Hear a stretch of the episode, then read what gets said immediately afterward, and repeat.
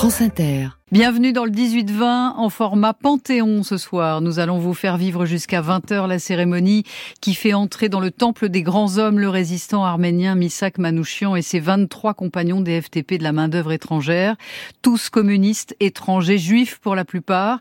Misak Manouchian dont le cercueil entrera aux côtés de celui de sa femme, sa mélinée adorée comme il disait. Misak Manouchian qui disait dans son ultime lettre à sa femme justement, je suis sûr que le peuple français saura honorer notre mémoire dignement. Eh bien, nous y sommes. Et c'est une cérémonie que vous allez nous faire partager. Hélène Philly, bonsoir.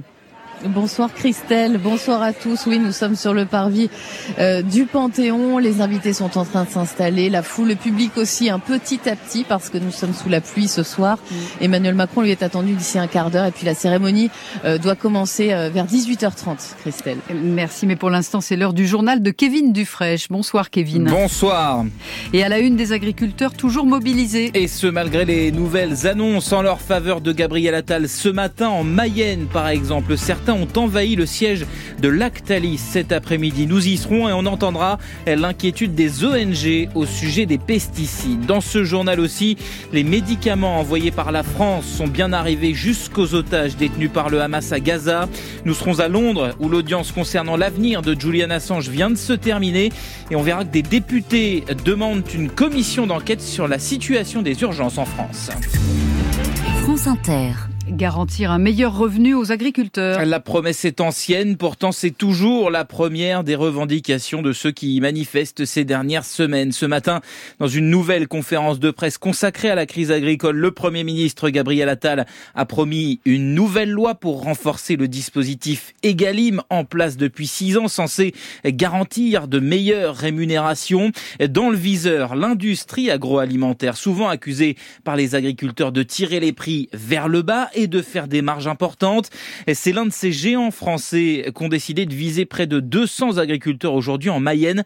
Lactalis, le numéro 1 mondial du lait, action à l'appel de la Confédération paysanne. Reportage Chloé Martin. Des messages adressés au PDG de Lactalis, Emmanuel Beignet, des pancartes et des autocollants sur les murs. En quelques minutes, les éleveurs ont transformé le hall du siège social. Il n'y a jamais eu d'occupation par des paysans ou qui que ce soit du siège social historique de Lactalis. On est bien au cœur de la machine. La porte-parole nationale de la Confédération paysanne, Laurence Marandola, a même fait le déplacement. C'est l'entreprise numéro un mondiale du lait au monde et qui n'est pas capable de payer correctement ses producteurs. 420 euros la tonne négociée la semaine dernière alors que le prix de revient est de 500 euros selon le syndicat.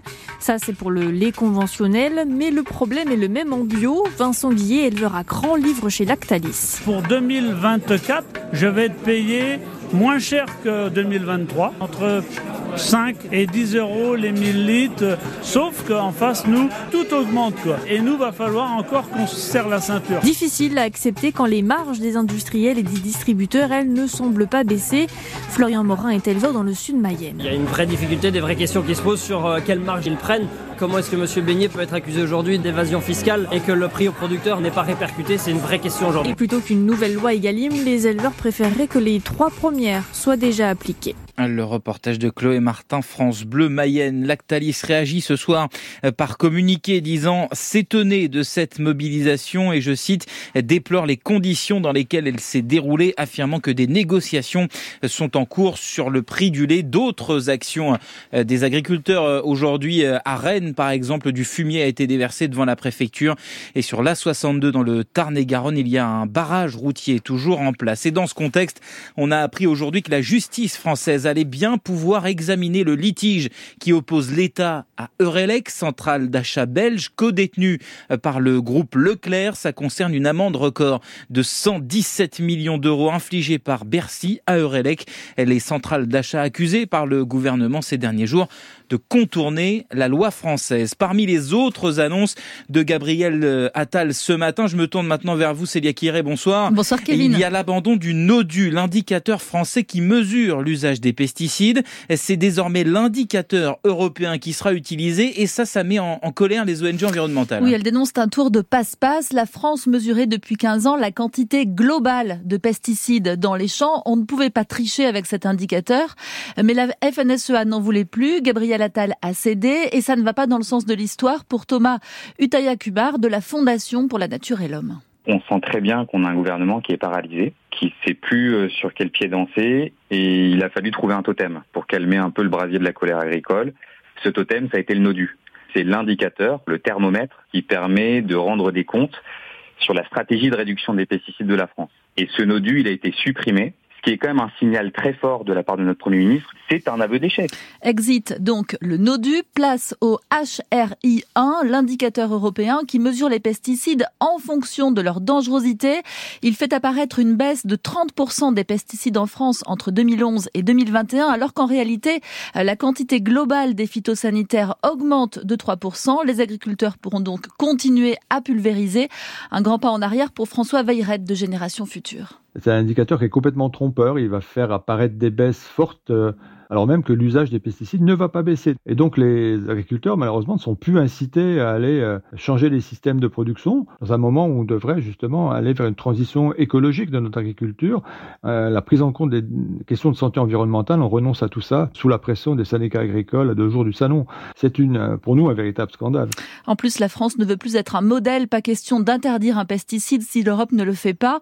En revanche, elle injecte 250 millions d'euros pour trouver des alternatives. Célia Kier, spécialiste spécialiste environnement à la rédaction de France Inter. Cinq mois de prison avec sursis, peine prononcée par le tribunal correctionnel de Valence ce soir à l'encontre de cinq militants d'ultra-droite condamnés pour participation à un groupement formé en vue de la préparation de violences contre les personnes ou de dégradation de biens. Ils étaient dans le cortège qui a défilé dans le quartier de la Monnaie à Romans-sur-Isère dans la Drôme fin novembre. Démonstration de force qui faisait suite au meurtre de Thomas, cet adolescent tué d'un coup de couteau à Crépole. Le Panthéon s'apprête donc à accueillir ses premiers résistants étrangers. Les dépouilles de Missak Manouchian et de sa femme Mélinée reposeront ce soir au Temple des Grands Hommes. Avec eux, c'est l'ensemble du groupe Manouchian qui y fait son entrée. 23 autres noms seront gravés, ceux de ces résistants communistes des FTP MOI qui, dans l'ombre, ont lutté contre l'occupant nazi à Paris et en Île-de-France. La plupart d'entre eux, dont Missak Manouchian, ont été fusillés il y a 80 ans, jour pour jour. Sur place au Panthéon, on retrouve Hélène Philly. Hélène Emmanuel Macron doit arriver dans une poignée de minutes maintenant pour présider cette cérémonie. Oui, absolument, Kevin. Il aura fallu 80 ans. Nous y sommes sur le parvis du Panthéon, ce temple des grands hommes, vous le disiez, qui se dresse devant nous sous une pluie fine pour le moment, mais qui ne dissuade pas le public petit à petit de se rassembler autour de nous. Cette cérémonie, elle est évidemment très solennelle. Elle s'adresse à toute la nation et il y a beaucoup de scolaires, d'ailleurs beaucoup de classes qui ont fait le déplacement, 600 au total. Lucie est avec nous. Bonsoir, Lucie. Lucie.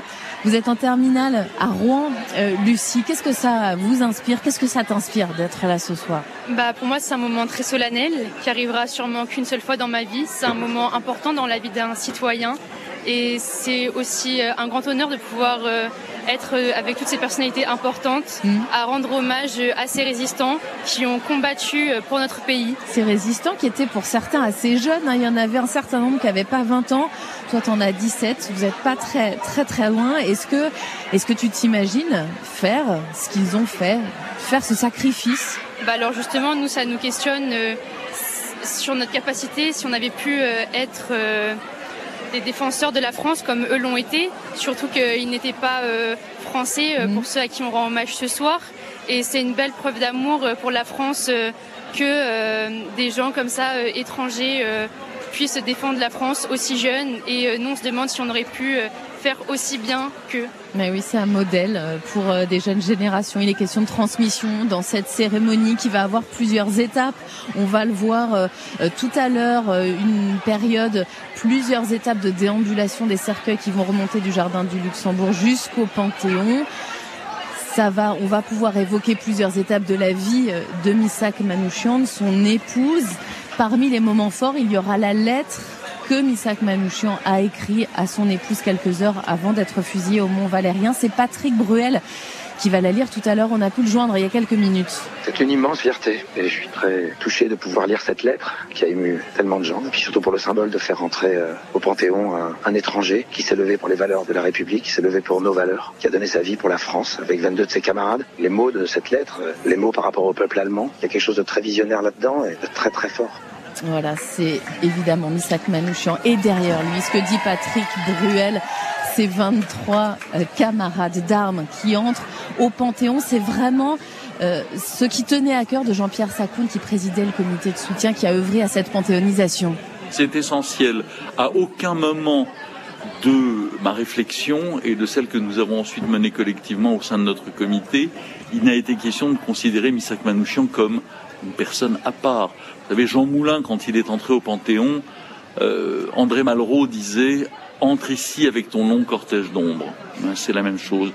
Et je crois qu'on a réussi à les faire sortir de l'ombre. Et c'est une forme de réparation. Je ne sais pas s'il faut appeler ça une réparation. Vous savez, l'histoire est un processus long l'histoire de la résistance communiste et même l'histoire des communistes depuis la guerre est une histoire complexe en France, qui a commencé par le pacte germano-soviétique, par les errements de 1939-1940, que ne suivaient pas d'ailleurs les étrangers communistes, qui pour la plupart étaient avant toute chose des antifascistes qui voulaient reprendre le combat. Et puis il y a eu le stalinisme, puis il y a eu la déstalinisation, et puis il y a eu ces moments très euh, antagonistes entre les gaullistes et les communistes. Et donc tout ça mis bout à bout fait qu'il a fallu que la poussière de la mémoire retombe pour que l'histoire se construise. Et 80 ans après, c'était le moment. Qu'est-ce que vous ressentez ce soir à l'heure de cette, euh, du début de cette cérémonie? Je crois que l'émotion sera générale, la mienne sera particulière, mais c'est moi qui en, en jouirai personnellement. Euh, euh, voilà, derrière ma cravate, en, contemplant ce moment. Mais je crois qu'il faut espérer que l'émotion sera générale et que les quelques polémiques et les quelques querelles qui accompagnent toujours tout acte politique en France s'éteindront et attendront au moins demain pour reprendre parce qu'aujourd'hui c'est un grand jour d'unité nationale. Et un grand jour d'unité nationale, nous a dit Jean-Pierre Sacoun il y a quelques minutes et je me tourne vers vous. Bonsoir Simon Le Baron. Bonsoir. Euh, parce que c'est en effet une cérémonie très politique. Comme toutes les panthéonisations, il faut rappeler que c'est le choix du président de la République au terme d'un long processus, mais c'est le choix du président seul. En l'occurrence, Emmanuel Macron veut dire qu'être français, ce n'est euh, ni une question d'origine, ni une question de religion, ni une question de prénom, c'est une question de volonté. Un message que l'on peut aussi comprendre de la façon suivante, c'est de dire on est français à condition à condition d'épouser et de porter les valeurs de la République comme l'ont fait euh, Missak Manouchian et, ses camarades. Euh, ça fait écho à ce que disait Emmanuel Macron en, août dernier au, Figaro, mhm.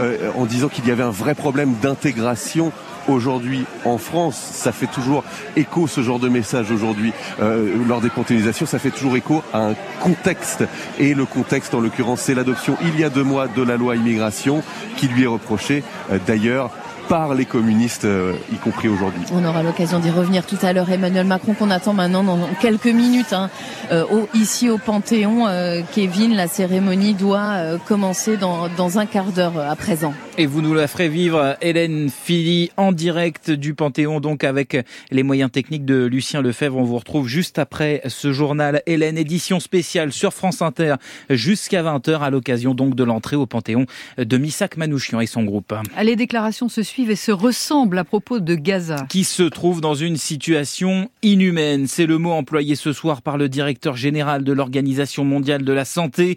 Les gens ne peuvent pas se procurer de nourriture, d'eau et ne peuvent pas recevoir de soins sur place, affirme-t-il, alors que l'armée israélienne poursuit ses bombardements dans toute l'enclave. La bande de Gaza, où d'après Israël, le Hamas retient toujours 130 otages. Et ce soir, on apprend que 45 d'entre eux ont reçu des médicaments envoyés par la France. Étienne Monin est à Jérusalem. C'est la plus spectaculaire des initiatives françaises. Elle a été impulsée par un avocat international, membre du Forum des otages, David Sprecher, qui a eu le soutien total de l'Élysée. Les médicaments ont été achetés et conditionnés en France pour 45 otages, explique David Sprecher. Pour la plupart, d'abord, ce sont des médicaments pour des personnes qui souffrent de maladies chroniques, voire de maladies très graves, et qui ont absolument et impérativement besoin de leurs médicaments. Et puis, il y a également des vitamines pour toutes les personnes détenues otages et ce petit quelque chose eh bien, pouvait témoigner qu'on ne les avait pas oubliés. D'après le Qatar, la cargaison était entrée à Gaza il y a déjà un peu plus d'un mois. La France attendait depuis la confirmation de la livraison par le Hamas aux otages.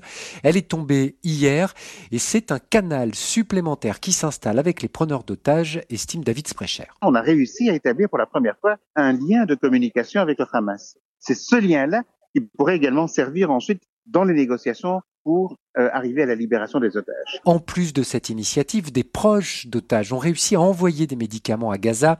L'opération française s'est montée en étroite collaboration avec les Qatariens. Étienne Monin, envoyé spécial de France Inter au Proche-Orient. Une treizième vague de sanctions contre la Russie décidée aujourd'hui par les pays de l'Union européenne. Les ambassadeurs des 27 ajoutent 200 personnes et entreprises liées au régime de Vladimir Poutine sur leur liste noire, notamment les entreprises qui aident Moscou à fabriquer des drones décision prise moins d'une semaine après la mort d'Alexei Navalny quand le Royaume-Uni annonce des sanctions contre le directeur de la colonie pénitentiaire de l'Arctique où est mort l'opposant à Vladimir Poutine et contre cinq de ses adjoints. Londres, où se joue par ailleurs le sort de Julian Assange. La haute cour britannique doit décider si elle rejette ou non l'appel du fondateur de Wikileaks à propos de son extradition demandée par les États-Unis où il risque des dizaines d'années de prison. Bonsoir Richard Place. Bonsoir correspondant de France Inter euh, au Royaume-Uni. Richard, ça y est, l'audience s'est achevée, mais la décision de la justice britannique n'est pas pour tout de suite.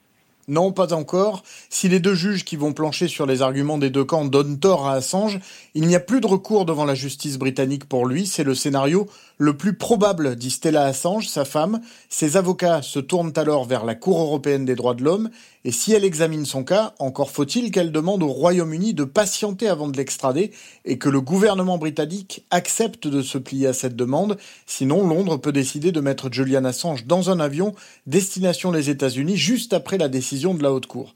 Si les juges anglais donnent raison au fondateur de Wikileaks, il gagne au moins du temps. Le marathon judiciaire continue ici et son appel sera examiné en profondeur. La menace d'être extradé au bout du compte sera toujours bien présente. La Haute Cour ne rendra pas sa décision avant le 5 mars.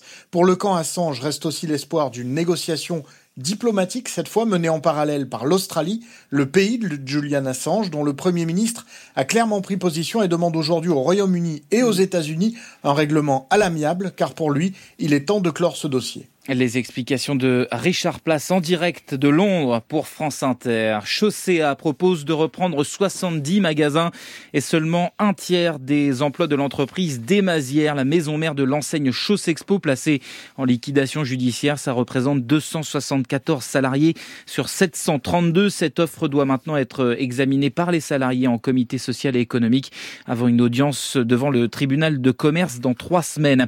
Tout devrait bien se passer si vous avez un train ce week-end. La SNCF confirme que la circulation des trains sera normale avec, je cite, quelques perturbations localisées. Le point de la direction ce soir alors que les aiguilleurs sont appelés à la grève par Sudrail pour réclamer notamment des augmentations de salaire. En revanche, demain, plusieurs liaisons TER seront suspendues dans les Hauts-de-France à cause des intempéries prévues, notamment des vents euh, violents. Vigilance orange pour plusieurs départements déclenchés ce soir par euh, Météo France. On, on y revient avec Olivier Proust dans une minute dans la météo. C'était attendu, c'est maintenant officiel. Christophe Leribaud est nommé à la tête du château de Versailles. On vous en parlait la semaine dernière sur France Inter. Celui qui était jusqu'ici directeur du musée d'Orsay remplace Catherine Pégard. Elle était en poste depuis 12 ans. Merci Kevin Dufresne pour le journal. Avant de partir rue Soufflot, tout près du Panthéon où il pleut en ce moment, un coup d'œil à la météo de votre jeudi.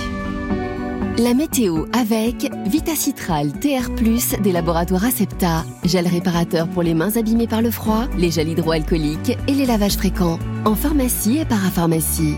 Bonsoir Olivier Proust. Bonsoir Christelle. Un temps très agité donc cette nuit et surtout demain. Normandie, Hauts-de-France, Île-de-France et Eure-et-Loire seront en vigilance vent demain à partir de la mi-journée. Vendée et de Sèvres passeront en orange dès cette nuit pour les pluies. C'est en effet une perturbation très active qui nous concerne en cette fin de journée et demain. La nuit prochaine et la matinée seront nettement pluvieuses sur les deux tiers nord avec un vent de sud-ouest déjà assez fort. Celui-ci se renforcera encore à la mi-journée et l'après-midi alors qu'un front froid actif balayera le pays. Les cumuls finiront par être importants dans le centre-ouest et les rafales de vent pourront atteindre, voire dépasser les 100 km heure, particulièrement dans le nord du pays. Seules les régions méditerranéennes resteront globalement au sec. Et après la pluie, des averses. Et eh oui, ça finira pas. De fréquentes averses gagneront l'après-midi par le nord-ouest. Elles seront vigoureuses, parfois orageuses, accompagnées de fortes bourrasques. Et la nuit suivante, la neige remplacera la pluie jusqu'en moyenne montagne. Merci Olivier Proust, nous voilà prévenus. Il est 18h21 sur Inter. France Inter, le 18-20. Christelle Rebière. Ils étaient communistes, étrangers, hongrois, polonais, italiens, espagnols, apatrides, juifs pour la plupart. Ceux qu'Aragon appelait ses Français de préférence font leur entrée ce soir au Panthéon. Missak Manouchian et ses frères d'armes, exécutés au Mont Valérien il y a pile 80 ans, ils ont donné leur vie pour la France face aux nazis et viennent rejoindre, euh, entre autres, Jean Moulin, Germaine Tillon, Geneviève Antonios de Gaulle ou encore Joséphine Becker. Nous allons vous faire vivre cette cérémonie d'hommage tous ensemble jusqu'à 20 Rebonsoir Hélène Philly. Bonsoir à vous. On attend le président de la République qui devrait être là depuis cinq minutes pour et commencer toute la cérémonie par une revue des troupes. Oui, absolument. Il va arriver du côté du jardin du Luxembourg. Il faut vous imaginer la procession qui va avoir lieu du jardin du Luxembourg, la place Edmond Rostand, jusqu'au jusqu'au parvis du Panthéon. C'est quelques centaines de mètres. Les deux cercueils de Missak Manouchian et Méliné vont remonter cette rue en une procession très lente. La cérémonie euh, va se diviser ensuite en plusieurs parties avec des évocations euh, des frères d'armes, euh, des références à l'Arménie, puisque Misak Manouchian euh, et, son épouse étaient arméniens. Et puis il y aura ce premier temps fort, là, dans quelques minutes, pas très longtemps après le début de la cérémonie. Ce sera la dernière lettre écrite par Misak quelques heures avant d'être fusillé à sa femme, qui sera lue par, euh, par Patrick Bruel, qui a été membre du comité de parrainage de l'initiative hein, Manouchian au Panthéon et qui se chargera de lire cette, euh, cette lettre très belle que Misak Manouchian avait écrite à sa femme quelques heures avant d'être exécutée sur le mont Valérien. Mhm. Une lettre d'ailleurs qu'elle a reçue beaucoup plus tard. Euh, euh, merci euh, Hélène. On, on aura l'occasion de reparler de tout ça et d'entrer dans les détails bien évidemment au cours de, au cours de ces cette heure et demie. Près de vous, Hélène, Simon Le Baron du service politique. Simon, il y a, il y a 2000 invités ce mhm. soir à l'intérieur et à l'extérieur de la nécropole. Alors qui voyez-vous parmi ces 2000 J'ai aperçu il y a quelques instants Serge Klarsfeld, euh, qui a été surnommé chasseur de nazis, qui était avec son fils euh, Arnaud, qui fait partie des nombreux invités représentants du monde combattant, de la résistance, euh, des anciens déportés. Il y a aussi des représentants de la communauté arménienne, évidemment, notamment des membres de la famille Aznavour. Vous savez que les parents mm. Aznavourians, les parents de Charles Aznavour, étaient intimes du couple Misak et, et Méliné Manouchian. Il y a aussi comme toujours, euh, des représentants euh, politiques, Gabriel Attal plusieurs membres du gouvernement, François Hollande, trois anciens premiers ministres, Edith Cresson, Édouard Balladur et euh, Laurent Fabius, et puis des représentants étrangers, notamment évidemment le, le, Premier ministre de la République d'Arménie, mais aussi des représentants de la Hongrie, de la Moldavie, de la Pologne, d'Italie, euh, référence aux, nationalités des euh, combattants étrangers qui sont honorés aujourd'hui. Et puis il y a 600 élèves, des mm. collégiens, des lycéens. On a entendu. On les a entendus euh, avec Hélène tout à l'heure. Il y a quelques instants avec Hélène Philly. Merci Simon, à tout à l'heure. Et parmi les invités ce soir, qui, qui, sont toujours en train d'arriver, le sénateur communiste des Hauts-de-Seine, Pierre Ouzoulias, qui est en route. Bonsoir. Bonsoir. À travers Missak Manouchian, c'est la résistance communiste euh, qui entre au Panthéon. C'est un moment que vous avez attendu longtemps oui, euh, je pense que ce qu'il faut dire surtout, c'est que ce qui est honoré ce soir, c'est euh, Manouchian, un étranger mort pour la France, et avec lui tous les étrangers morts pour la France. Euh, bien évidemment, il est, communiste et arménien, personne ne le n'ignore, mais, je crois qu'il faut aller vers euh, l'essentiel et vers l'universel. Ce que, la nation, ce que la, France célèbre euh, ce soir, c'est un étranger mort pour la France. Hmm. Et pourquoi est-ce si important justement de faire connaître l'histoire de ces combattants de l'ombre, ces combattants étrangers, comme vous le disiez, souvent apatrides? Parce que je crois que aujourd'hui, euh, ce qu'a fait euh, Manouchian et, et, ses camarades, ça nous pose euh, une question euh, tout à fait actuelle, une question du, du temps présent, c'est euh, qu'est-ce qu'est français? Euh, Pourquoi on meurt pour la France alors qu'on est étranger? Qu'est-ce que qu'est-ce que la citoyenneté finalement Qu'est-ce que la France? Et, et, tous ensemble, on, on se pose cette cette question et, et, on a une réponse commune qui est qui est très forte et qui, qui considère que la France peut être plus grande qu'elle quand elle vise à l'universel et quand elle essaye de, de toucher euh, des choses aussi fortes que la liberté, les droits de l'homme, euh, l'universalité. Et pour vous aussi, euh, Pierre Ouzoulias, cette cérémonie a une consonance un peu personnelle, parce que je crois que votre grand-père était un FTP. Tout à fait. Manouchian et, Epstein, hein, les deux rentrent, rentrent au Panthéon, l'un physiquement, l'autre symboliquement. les deux étaient sous les ordres de mon grand-père.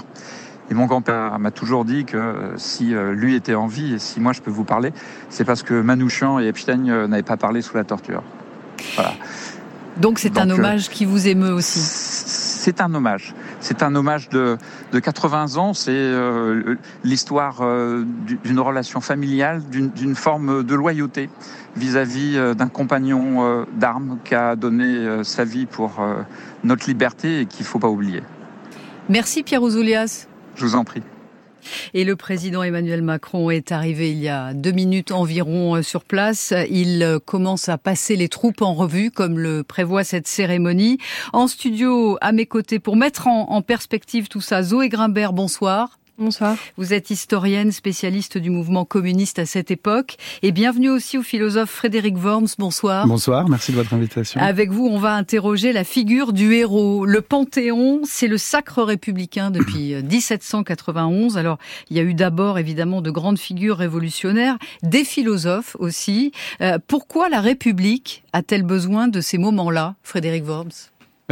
Il y a une chose qui a été dite qui est vraie, il me semble, c'est qu'il s'agit de rendre hommage à des valeurs universelles portées par des êtres humains. C'est-à-dire, c'est vraiment euh, les valeurs de l'humanité. C'est vraiment les grands hommes. Aujourd'hui, on doit dire aussi les grandes femmes, bien sûr. Hein. Hommes et femmes qui incarnent des valeurs d'humanité. Mais ce dont il faut se souvenir, et c'est pour ça que c'est important, c'est que même en France, qui est la patrie euh, des droits de l'homme, de la Déclaration des droits de l'homme, de cette universelle qui, qui prend la place aussi dans une église, au fond, des, des grandes figures sacrées, saintes de l'histoire humaine universelle aussi, aussi ben, l'universel est toujours fragile. Mm. Il faut toujours le défendre à nouveau, même en France, contre des, des adversaires, contre une division, contre des, des ben menaces. On le voit, il y a eu des polémiques encore aujourd'hui. Hein. oui, mais là, je pense vraiment à la dictature, à, mm. à l'installation, enfin, l'occupation nazie, à des moments de crise grave, à des, à des menaces très très fortes sur euh, sur l'universel lui-même, qui font que à chaque fois, ce sont des individus qui incarnent l'universel. L'universel n'est pas immédiatement universelle. C'est donc aussi la reconnaissance d'une division très profonde, c'est la reconnaissance d'une histoire et à chaque étape finalement ce sont des, des figures qui d'une manière ou d'une autre ont incarné l'universel face à des risques et se sont mm. aussi euh, conduits par, par leur personnalité singulière à un attachement euh, très singulier, comme Victor Hugo, comme Jean-Jacques Rousseau, mais aussi comme des héros comme euh, Missak Manouchian. Zoé Grimbert, est-ce que c'est aussi la reconnaissance du travail des historiens? Parce que là, il y a eu un gros travail qui a été fait autour des FTP MOI dont on va beaucoup parler ce soir, la main-d'œuvre étrangère. Oui, je pense qu'il y a un gros travail qui a été fait sur ces questions depuis les années 80 avec euh, des livres comme celui de, Denis Péchanski, Courtois et Raisky, mais aussi Annette Veviorka, qui avaient défriché ce sujet et en avait parlé, en avait fait un véritable objet d'histoire. Et depuis ces années-là, c'est devenu euh, les FTP MOI ou MOI mhm. sont devenus euh, effectivement un, véritable objet d'histoire, mais un sujet de mémoire aussi. C'est-à-dire mhm. qu'il me semble que progressivement, ils ont pris leur place dans la mémoire et ce que symbolise aujourd'hui cette panthéonisation, c'est leur euh, en fait leur entrée aussi dans l'universel. Hmm. Parce que à la fois dans la culture nationale et dans l'universel. Oui, parce que l'universel, on dit toujours l'universel. Effectivement, on a ses valeurs universalistes, mais ce qu'on reproche parfois à l'universel, ce que certains philosophes lui reprochent, c'est cette idée que c'est un universalisme qui en fait euh, représente une norme qui est souvent une norme masculine, une norme hmm. blanche, euh, une norme dans le cas de la résistance qui serait une norme de la résistance armée. Et là, il manquait une catégorie d'individus qui étaient les résistants, étrangers. Étrangers et communistes. Et communistes, qui n'étaient pas, encore entrés au Panthéon, effectivement. Ça fait deux. Alors, la cérémonie commence à peine. En ce moment, Emmanuel Macron euh, passe les troupes en revue. Il s'entretient avec, euh, avec d'anciens résistants. Et on rejoint euh, Ajra Mohamed, qui est en bas de la rue Soufflot. Ajra oui, bonsoir. Euh, bonsoir. bonsoir à tous. Je suis avec France qui est venue euh, spécialement de Saint-Malo en Bretagne. France, vous étiez hier euh, déjà au Mont Valérien. Vous êtes revenu ce soir parce que la résistance, ça vous parle très personnellement. Vous avez vécu plusieurs années, vous me disiez, avec un résistant. Eh bien oui, j'ai eu une belle histoire d'amour avec quelqu'un qui avait 26 ans de plus que moi et qui tout jeune était rentré dans la résistance dans un maquis de Bretagne, le maquis de Plouisy, et qui après la libération euh, s'est engagé jusqu'au 8 mai 45 euh, sur la poche de l'Orient.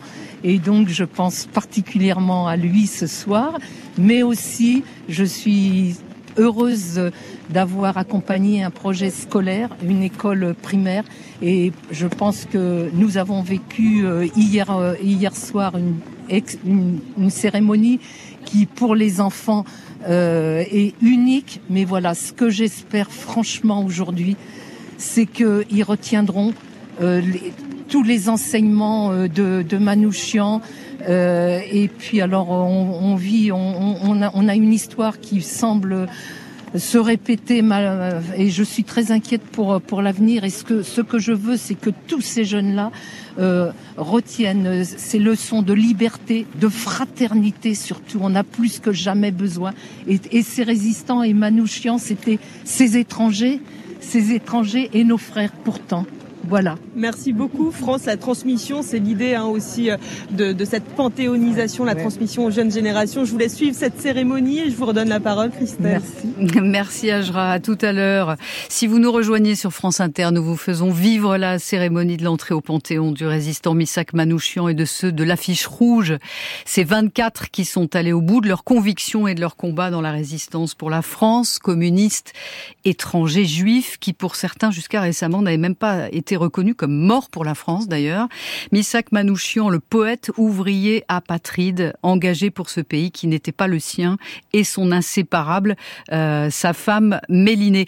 Euh, on entendait quelqu'un au micro d'Ajra Mohamed qui parlait de transmission, cette transmission de la mémoire. Aujourd'hui, elle ne doit pas passer que par les historiens, Zoé Grimbert. Oui, parce que par définition, euh, les historiens écrivent souvent pour les historiens. Et, oui. euh, il n'est pas toujours. Et comment l'élargir justement? C'est par ce genre de cérémonie qu'on l'élargit? Alors le temps du politique peut euh, peut permettre aux historiens d'être entendus. Je, je, pense que là on est dans le temps du politique mmh. et ça suscite euh, évidemment de nombreuses productions historiques et historiographiques, mais en fait ce temps du politique arrive souvent, comme vous le disiez, après un travail historique. Et donc il vient euh, confirmer ce qui avait été déjà étudié et nous permet euh, de le transmettre euh, d'un point de vue peut-être mémoriel.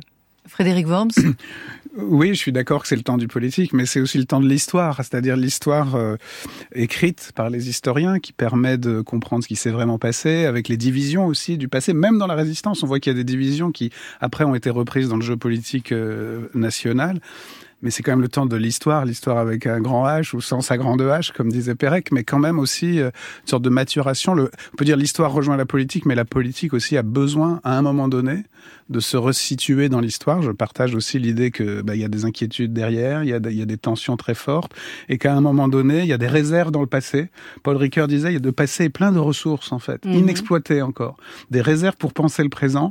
Et le rôle du politique, c'est aussi à un moment donné de se situer vraiment dans dans l'histoire avec les historiens, mais pour les citoyens quand même. C'est moi, je, je serais plus historien que vous. Sur ce, non, mais c'est vrai qu'effectivement, euh, le, le but des historiens est toujours normalement d'écrire pour, euh, on, on espère trouver un public, et on est toujours heureux de trouver ce public, et on espère le trouver euh, dans, dans, ce, dans ce contexte. Alors euh, là, en ce moment, le président Emmanuel Macron est sous un parapluie parce qu'il pleut en ce moment sur Paris et il est en train de faire euh, son entrée au Panthéon. Hélène Philly, est-ce que vous avez les mêmes images que moi? Absolument, et il est accompagné de plusieurs anciens résistants. Hein. On a reconnu Robert Birenbaum, euh, qui est là, près de lui, euh, qui s'approche, résistant à 16 ans. Il y a aussi Léon Landini, qui, a fait partie des FTP MOI, comme, comme Misak Manouchian, comme ses frères d'armes, ceux qu'on honore aujourd'hui. Il a 98 ans aujourd'hui, il a été arrêté à plusieurs reprises. C'est un homme qui a réussi à s'évader aussi, et, et c'est donc à leur côté qu'Emmanuel Macron a décidé de, de démarrer euh, cette cérémonie, d'y arriver euh, progressivement, puisque là, il est en train de se rapprocher de la place Edmond Rostand, où la cérémonie euh, doit débuter maintenant d'une minute à l'autre. Mmh. Est-ce que vous pouvez nous décrire l'intérieur du Panthéon, Hélène?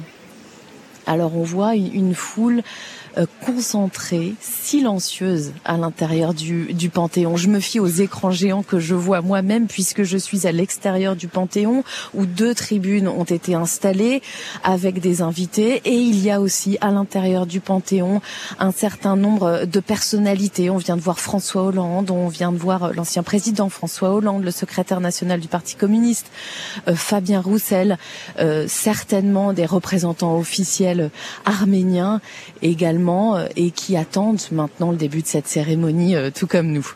Et il y a aussi des représentants du Rassemblement national ce soir, Hélène.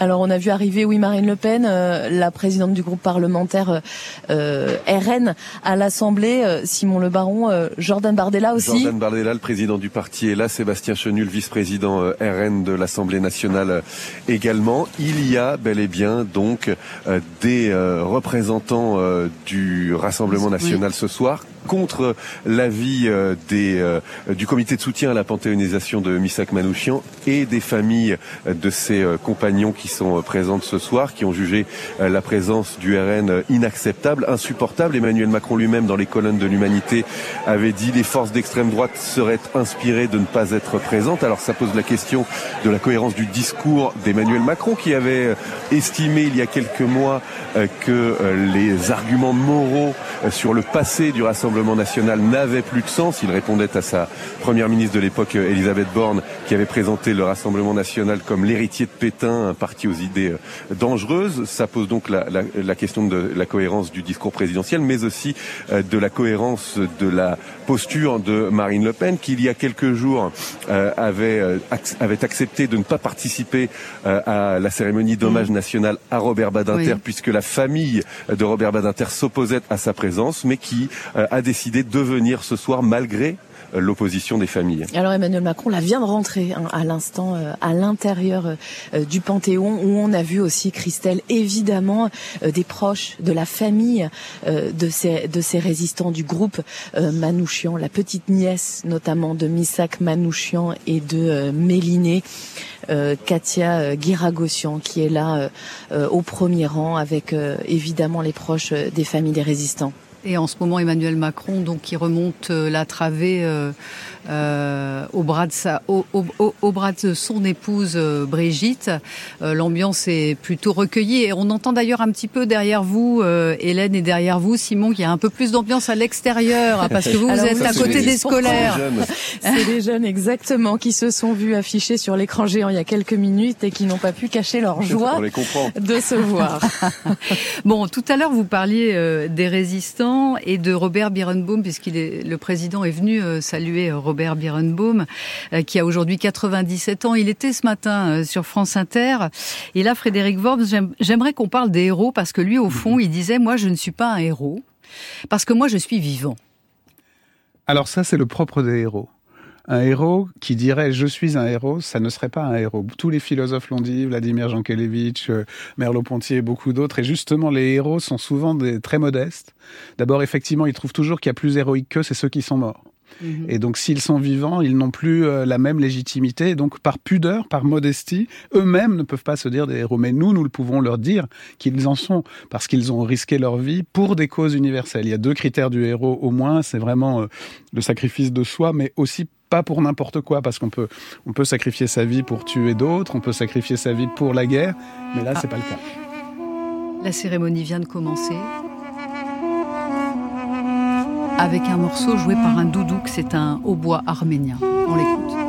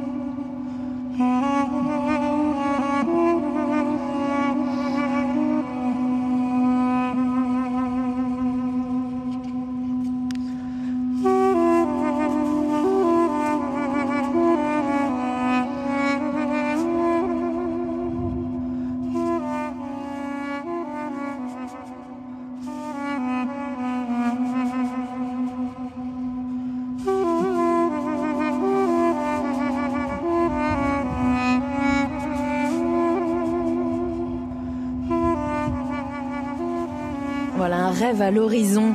C'est le morceau qui est en train d'être joué en ce moment, interprété par Rostom Kachikian. Au doudou, que vous le disiez, Christelle, c'est un instrument emblématique euh, de l'Arménie. 21 février 1944. février 1944. Il est 13 heures. Missak Manouchian, de sa cellule de Fresnes, écrit une lettre à Mélinée, son épouse.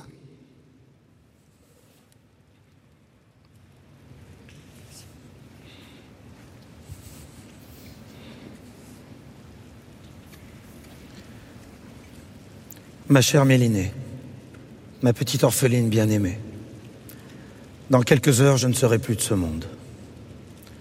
On va être fusillé cet après-midi à 15 heures. Cela m'arrive comme un accident dans ma vie. Je n'y crois pas. Et pourtant, je sais que je ne te verrai plus jamais. Que puis-je t'écrire? Tout est confus en moi et bien clair en même temps.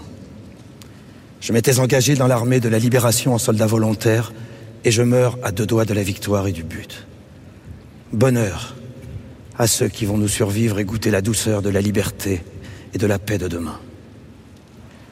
Je suis sûr que le peuple français et tous les combattants de la liberté sauront honorer notre mémoire dignement. Au moment de mourir, je proclame que je n'ai aucune haine contre le peuple allemand et contre qui que ce soit. Chacun aura ce qu'il mérite comme châtiment et comme récompense. Le peuple allemand et tous les autres peuples vivront en paix et en fraternité après la guerre qui ne durera plus longtemps. Bonheur à tous. J'ai un regret profond de ne t'avoir pas rendue heureuse. J'aurais bien voulu avoir un enfant de toi, comme tu le voulais toujours.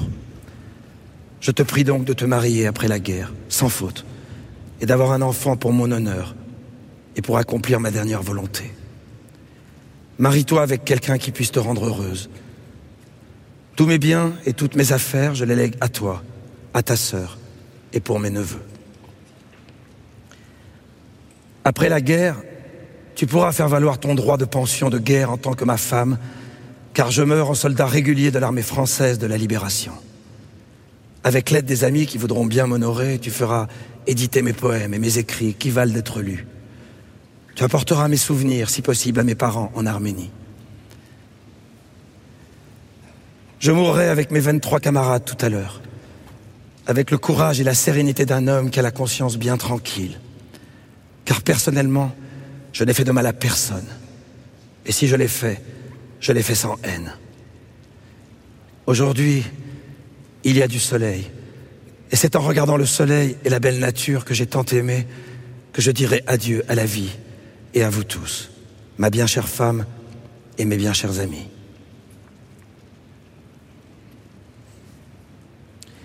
Je pardonne à tous ceux qui m'ont fait du mal ou qui ont voulu me faire du mal, sauf à celui qui nous a trahis pour acheter sa peau et ceux qui nous ont vendus. Je t'embrasse bien fort ainsi que ta sœur et tous les amis qui me connaissent de loin ou de près. Je vous serre tous sur mon cœur.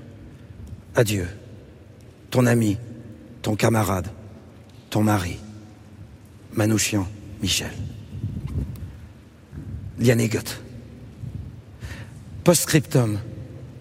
J'ai 15 000 francs dans la valise de la rue de Provence. Si tu peux les prendre, rends mes dettes et donne le reste à Armen. Hélène Philly, c'est donc Patrick Bruel qui vient de lire cette lettre que Missak Manouchian a adressée à sa femme Mélinée euh, juste avant d'être fusillé. Absolument, c'est c'est la première image forte euh, de cette cérémonie. Euh, Patrick Bruel sur le parvis euh, du Panthéon, illuminé aux couleurs bleu, blanc, rouge de la France, avec l'image au-dessus de lui du couple Missak et Méliné Manouchian, en haut des marches où, où se trouve la garde républicaine. Première image forte de cette cérémonie, que ces mots qui ont ensuite inspiré et Aragon et Léo Ferré. Golda Bancic. Mort pour la France. Joseph Boxoff. Mort pour la France. Georges Cloarec. Mort pour la France. Rino de la Negra. Mort pour la France. Thomas Elec. Mort pour la France. Joseph Epstein. Mort pour la France. Maurice Fingerschwag. Mort pour la France. Spartaco Fontano. Mort pour la France. Jonas Geduldig. Mort pour la France. Emmerich Glass. Mort pour la France. Léon Goldberg. Mort pour la France. Shlama Zivak. Mort pour la France. Stanislas Kubachki. Mort pour la France. Cesare Lucarini. Mort pour la France. Misak Manouchian. Mort pour la France. Armenak Arpen Manoukian. Mort pour la France. Marcel Reimann. Mort pour la France. Roger Rouxel. Mort pour la France. Antoine Salvadori. Mort pour la France. Willy Shapiro. Mort pour la France. Amadeo Useglio. Mort pour la France. Wolf Wasbrot. Mort pour la France. Robert Vichitz. Mort pour la France.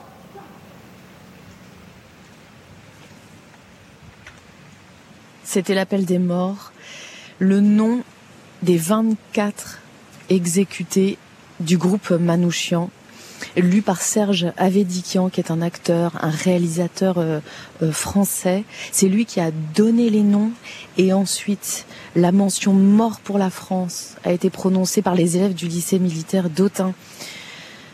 Et ça a donné cette euh, longue litanie de noms, mais, mais très forte. Et c'était très émouvant, Hélène, parce qu'en plus, il s'était positionné entre les deux cercueils, celui de Missac et celui de Méliné, tout en bas de la rue Soufflot. Donc on était vraiment euh, au cœur de cette cérémonie.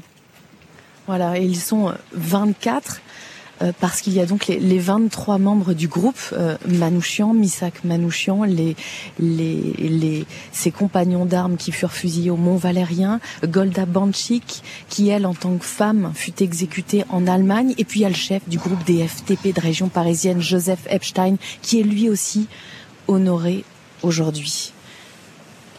Les deux cercueils vont à présent être soulevés pour commencer la procession et la remontée vers le Panthéon.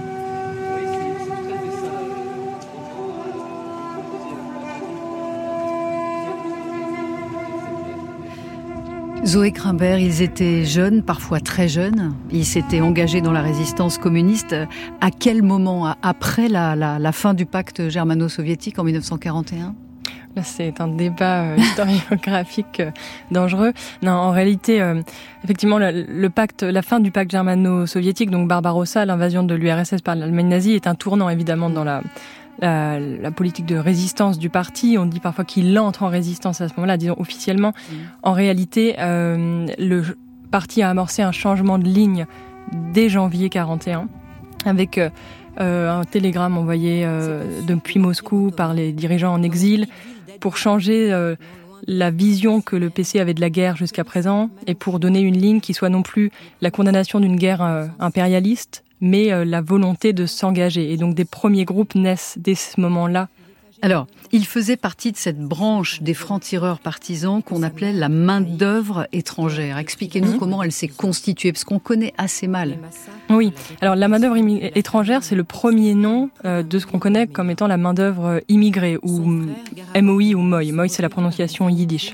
C'est une structure qui a été créée d'abord par la CGTU dans les années 20 pour rassembler les travailleurs étrangers au sein des syndicats de la CGTU dans des groupes de langue ou de nationalité. Mmh. Et le Parti communiste a ensuite lui-même organisé cette main-d'œuvre immigrée en sous-sections par langue ou nationalité pour organiser tous ces militants communistes étrangers présents en France. Donc des Italiens, des Espagnols, des Arméniens, des Juifs yiddishophones, mmh. des Hongrois, des Polonais. Donc l'idée du parti, ici, c'était une politique assez euh, pragmatique qui consistait à dire que ces militants ne... avaient d'une part des spécificités propres et des, des enjeux de lutte spécifiques. Comprenons les Italiens par exemple, ce sont des gens qui sont en exil, qui entendent un jour retourner en Italie et dont une partie de la lutte communiste est centrée vers sur l'Italie. Et donc l'idée n'est pas d'exalter les spécificités au sein de ces groupes, mais de maintenir un double équilibre. Alors les cercueils de, de Missak Manouchian et de son épouse Mélinée sont en train de, remonter euh, la rue Soufflot, portés donc par des soldats de la Légion étrangère. On entre dans la deuxième phase de la cérémonie.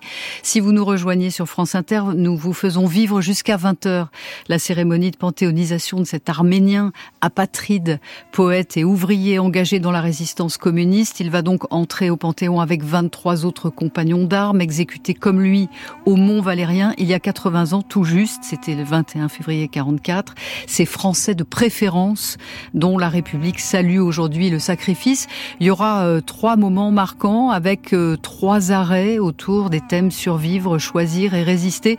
Hélène Philly, donc, euh, on voit ce cortège qui remonte lentement la rue Soufflot sur ce, sur ce tapis blanc Absolument, ces deux cercueils recouverts du drapeau bleu, blanc, rouge de la France et portés, vous le disiez, par des soldats de la Légion étrangère. C'est évidemment un symbole des soldats étrangers qui se battent pour la France. C'est exactement ceux que l'on honore aujourd'hui, ces étrangers qui ont combattu, qui ont résisté pendant la Seconde Guerre mondiale.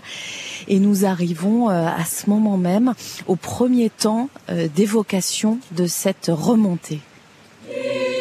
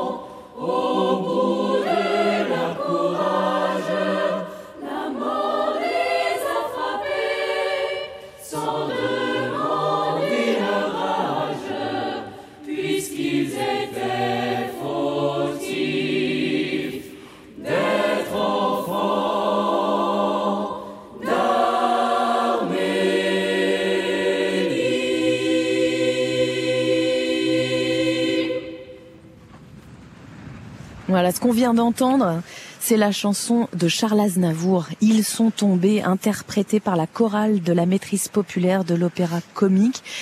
Et c'est une chanson qui évoque le génocide arménien, euh, 1910. Euh, 1900 Misak 1915, Manouchian- oui. 1915, 1915, Misak Manouchian y a perdu ses parents, son père qui portait les armes, sa Mm. mère qui est morte de famine. Ensuite, évidemment, Charles Aznavour l'a chanté dans cette chanson. Euh, La famille Aznavour qui a une histoire singulière aussi avec les Manouchians puisque les parents Aznavour aidaient les résistants euh, en France au moment de la Seconde Guerre mondiale et, et que, que c'est lui notamment, euh, Misak Manouchian, qui a appris par exemple à jouer aux échecs à Charles Aznavour. On va retrouver Ajra Mohamed tout de suite. Ajra, vous êtes dans la foule, vous, euh, tout en rue, euh, en bas de la rue Soufflot, avec des Arméniens? Oui, avec Luc Kirkiacharian venu de Montpellier, euh, alors que les deux cercueils sont en train de passer devant nous, portés par des légionnaires. Luc, je vous sens très ému après ce début de cérémonie. Je suis très ému et très fier. Les Arméniens sont tous ici. Voilà, on est très heureux. Les Arméniens sont dans le monde partout, mais ils sont tous ici maintenant. Évoquer euh, justement le génocide arménien dans cette première partie de cérémonie, c'est important parce qu'on parle beaucoup de Manouchian euh, qui s'est battu pour la France, des années de résistance, mais son enfance peut-être un peu moins. Pour vous, c'est important, j'imagine. Ben oui, c'est ma famille, c'est l'histoire de ma famille, c'est l'histoire de mes parents. Ils sont venus ici parce que c'était la République, parce que c'était le pays de la Révolution, et c'était normal qu'ils s'engagent pour défendre le pays, le pays qu'il avait choisi. Et ça, c'est important. Vous, l'avez répété, à plusieurs reprises. Euh, Luc, qui euh, arbore, je le précise, euh, un petit bout de tissu aux couleurs de l'Arménie sur sa veste. Merci beaucoup, Luc. Je vous laisse suivre cette cérémonie alors que les cercueils euh, voilà, passent toujours devant nous. Tous les applaudissements, vous l'entendez du public. Et qui vont vers la deuxième étape. Merci Ajra Mohamed. Simon Le Baron, le, le, vous, vous êtes à l'intérieur, euh, enfin non, vous êtes à l'extérieur, mais vous suivez ce qui se passe à l'intérieur du Panthéon et notamment vous avez un œil sur les invités. Le Premier ministre arménien Nicole Pachignan fait partie hein, des invités euh, d'Emmanuel Macron. Oui, il est au premier rang parmi les invités qui ont pris place à l'intérieur du, du Panthéon, effectivement, non loin de l'ancien président de la République François Hollande. Sa présence est importante, évidemment, parce qu'elle s'inscrit dans une, une séquence d'amitié entre euh, la France et l'Arménie. Vous savez que l'Arménie est un pays qui, euh, aujourd'hui, craint pour sa survie, pour son existence même en raison du conflit euh, qui l'oppose à l'Azerbaïdjan au Karabakh. La France soutient l'Arménie et d'ailleurs, à partir de demain soir et vendredi, le ministre des Armées, Sébastien Lecornu, sera à Yerevan, la capitale arménienne, où il rencontrera son homologue euh, ministre de la Défense et le Premier ministre Pachinian pour euh, souligner justement le soutien de la France à l'Arménie. On arrive à la deuxième étape de cette euh, cérémonie, euh, Christelle. La deuxième étape sur le thème choisir. de naturalisation. Je suis assis au jardin du Luxembourg. Il fait nuit. Il est 9 heures. Et tout est calme autour de moi. Mon âme est étrangement silencieuse ce soir. Elle a pris dans ses bras un ennui sombre qui va, vient, de tristesse en tristesse. Combien j'aurais souhaité en cet instant être la syllabe d'amour de ces chansons aériennes avec lesquelles les cœurs se tiennent chauds. Dans le miroir, en vain, je m'efforce de mettre un sourire sur mes lèvres désolées pour être l'ami du chant de la rue. Je regarde, troublé, ce moment qui tombe sur la roue de l'année. Autour de moi, on dirait que chaque chose vieillit. Mon âme ce soir est une mer en furie. Le vent dément de la vie bat en vain dans la voile ruinée de mes pensées. Il faut que ma vengeance se réalise dans l'art et non contre les hommes, car c'est trop bas et ça ne vaut pas la peine. La vie est trop courte, il ne faut pas perdre de temps avec des passions stériles. Aujourd'hui, c'est le premier jour du congrès antifasciste qui se tient dans la salle Pléiel, où je suis également envoyée comme déléguée parmi 3500 délégués qui représentent des millions d'ouvriers.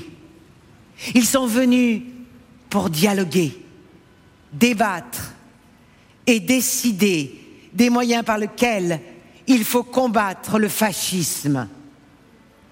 J'ai le désir infini d'entrer dans les rangs du Parti communiste et de me consacrer à la lutte sociale.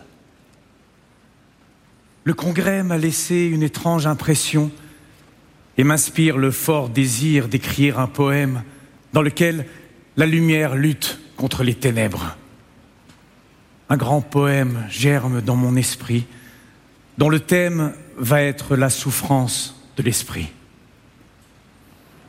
Les pans de la nuit sont tombés en silence sur la taille nue de la Méditerranée, enivrée de soleil.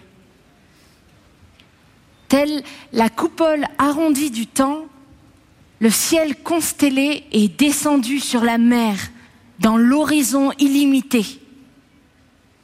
Et comme le bateau, toujours sur sa lancée, au plus profond nocturne de la mer, captif de l'étendue mystérieuse, comme l'écume qui, dans une course folle, jaillit à l'arrière.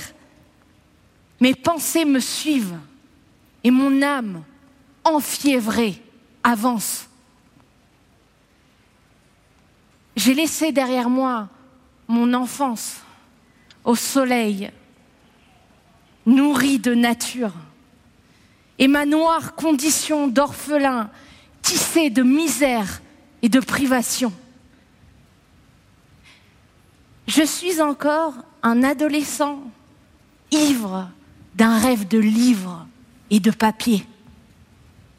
Je m'en vais, mûrir par le labeur de la conscience et de la vie. Le désir est infini et semblable à cette mer illimitée, inexplicable, comme le mystère insondable des ténèbres. Je désire jouir de la lumière de la sagesse et de l'art et du vin et arracher dans le grand combat de la vie de précieux lauriers. Indispensable comme l'alimentation quotidienne, je dois chaque jour nourrir ma pensée et mon âme de savoir et de poésie pour ne pas être brûlé dans ma vie quotidienne, pour me renforcer, me fabriquer une cuirasse face au combat social de chaque jour, pour affronter et me tenir le front haut devant le sévère et implacable juge qu'est ma conscience. Je me libère relativement de ce combat quand je parle avec mes plus grands et plus sincères amis qui sont mes livres.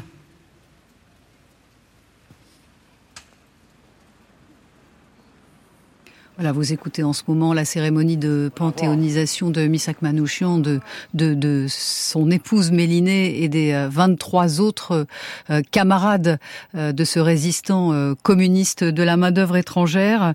Hélène Philly, il y a donc quatre, cinq comédiens qui ont lu des, des textes qui ont été écrits par Misak Manouchian.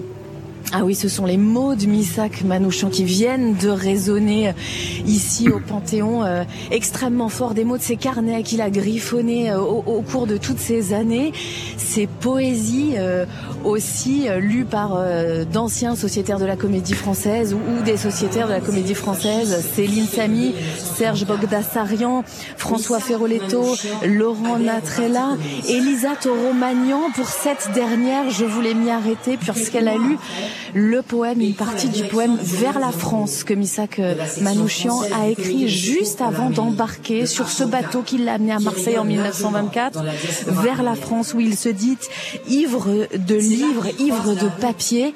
Ces mots extrêmement forts où il dit le rêve de la France qu'il a tout jeune et qu'il attend de rejoindre avec grande impatience. Et d'ailleurs, j'ajoute juste Simon le Baron. derrière nous, dans notre dos, euh, se situe la bibliothèque Sainte-Geneviève, bibliothèque de la Sorbonne, où Misak Manouchian a passé des heures et des heures à lire les grands poètes, les grands auteurs et à les traduire euh, du français à l'arménien, Baudelaire, Verlaine, Hugo, pour lesquels il avait une passion infinie.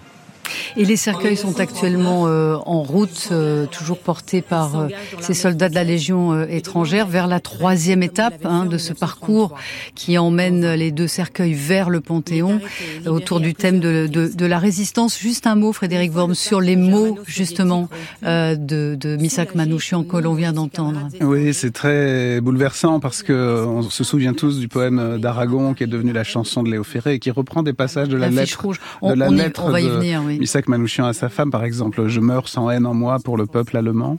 Et en fait, on s'aperçoit que tout ça a été écrit par euh, Misak Manouchian. Euh, c'est très bien qu'Aragon l'ait repris, mais il écrivait merveilleusement, très fortement. Et quand il écrit à sa femme, ça c'est pas dans la chanson, qui doit, elle doit prendre soin des poèmes qui valent la peine d'être lus.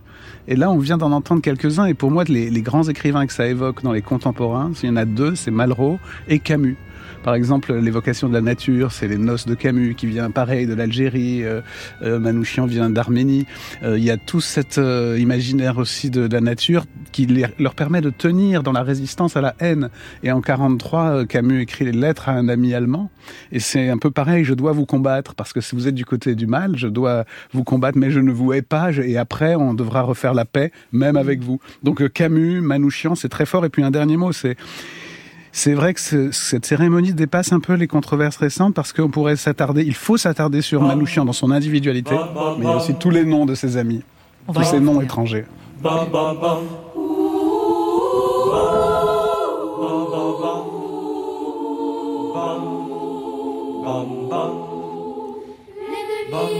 était chez moi, on m'a dit résigne-toi, mais je n'ai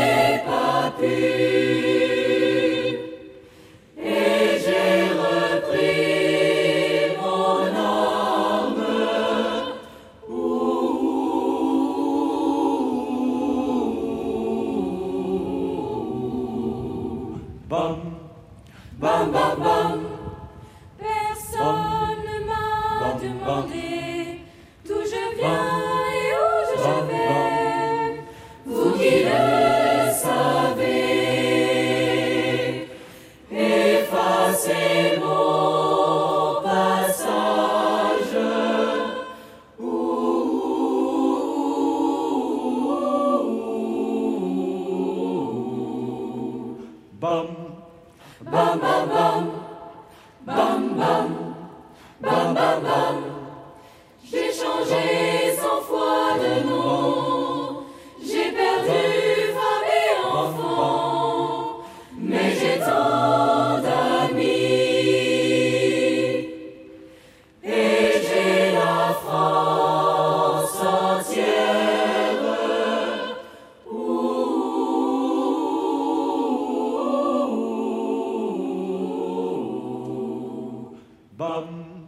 Bam bam bam, bam bam, bam bam bam. Un vieillard dans un grenier, pour la nuit nous a cachés les soldats.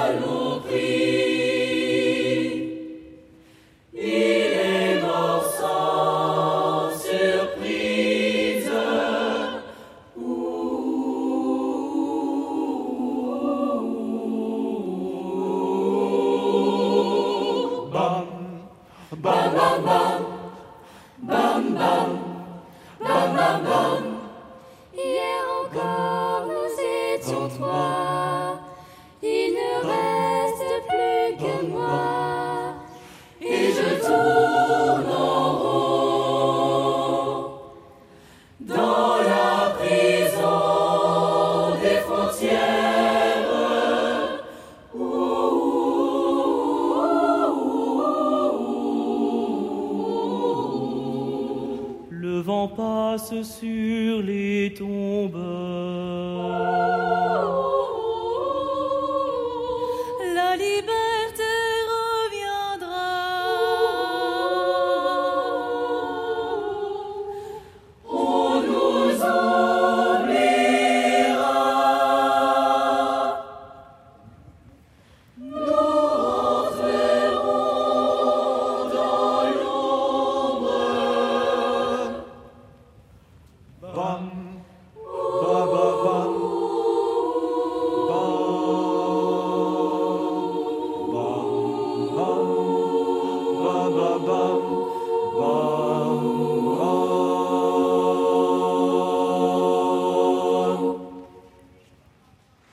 C'était les- la chorale de la maîtrise populaire de l'opéra comique qui interprétait la complainte du partisan. Une chanson qui est devenue célèbre euh, grâce à sa reprise par Léonard Cohen en Oui. 1969. Pour figurer maintenant, Christelle, le moment de la résistance. Le chef militaire qui a été aussi Misak Manouchian à partir d'août 43.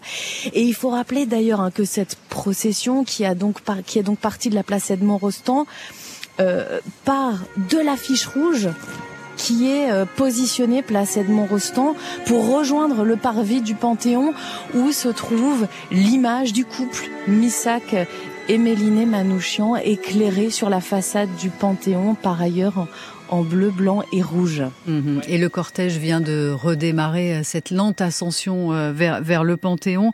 Zoé Grimbert, à quel moment euh, s'engage-t-il dans les, dans, dans les FTP euh, de la main-d'œuvre immigrée euh, Mas- Missak Manouchian Alors le rôle de Manouchian, on le connaît surtout à partir du moment où il devient le chef militaire des FTP MOI en région parisienne. Donc les FTP MOI sont créés en- au printemps 42 et Missak en devient le, le chef militaire en, en, en 43. Quel est son Euh, rôle? Qu'est-ce que ça veut dire être chef militaire alors, chef militaire des FTP MOI, c'est qu'en gros, il est, euh, les FTP MOI sont divisés en quatre détachements et, et aussi une- un groupe spécial chargé de certaines actions.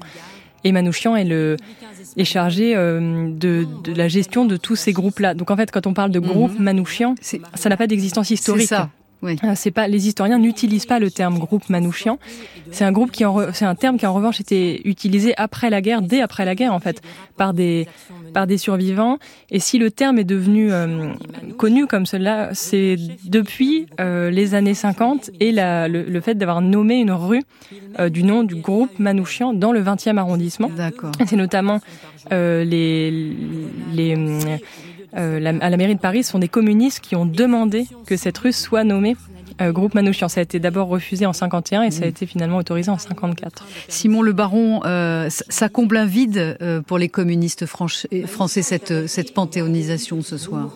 Oui, oui, le secrétaire national du euh, Parti communiste français, euh, Fabien Roussel, euh, parle de réparation, parce que c'est vrai que jusqu'à présent, jamais la France n'avait reconnu la résistance communiste, jamais la France n'avait reconnu non plus la, résidence, la résistance étrangère à ce point. C'est donc une, une- un, un vide effectivement qui est comblé ce soir, parce que le rôle des étrangers, le rôle des communistes a mis très longtemps à être reconnu et a fait pour ce qui est des communistes, l'objet de controverses et vous en parliez tout à l'heure avec avec vos invités. C'est donc un geste important pour les communistes ce soir, bien évidemment, un geste historique, disent-ils. François Hollande y avait songé en 2014-2015, en tout cas la demande lui avait été faite, mais il avait peut-être jugé la figure de Manouchian, résistant communiste et internationaliste, trop sensible politiquement puisqu'il y avait des tensions à l'époque entre socialistes et, communistes et François Hollande avait fait le choix euh, de panthéoniser quatre autres euh, résistants, Geneviève Antonius de Gaulle, euh, Pierre Brossolette, Jean Zay également et, Germaine Tillion. Zoé Grimbert, le, but de ces résistants FTP de la main-d'œuvre immigrée, c'était de mener une, espèce de guérilla contre l'occupant. Et ils ont même abattu le chef nazi responsable du service du travail obligatoire du STO. Oui, alors sans le savoir, cela dit, mais euh, effectivement, la spécificité des FTP-MOI, et c'est une euh, tactique qui est mise en œuvre par Epstein, hein, c'est une idée d'Epstein qui était chef militaire des FTP en entier euh, en région parisienne, c'est de mener une guerre de guérilla. Et ça, c'est nouveau, c'est l'idée, c'est un peu de terroriser les Allemands. Parce que le, les Allemands estiment qu'en France, ils ne doivent pas être en danger. C'est-à-dire qu'ils ne doivent pas pouvoir se promener dans la ville, ils peuvent se promener n'importe où sans être mis en danger. Les FTP MOI vont mener des actions tous les jours pour terroriser les Allemands.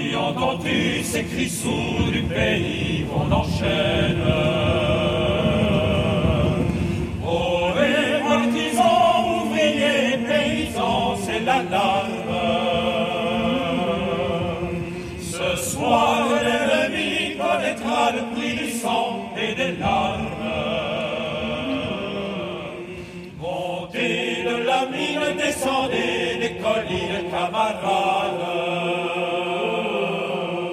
Sortez de la paille, les fusils, la mitraille, les grenades.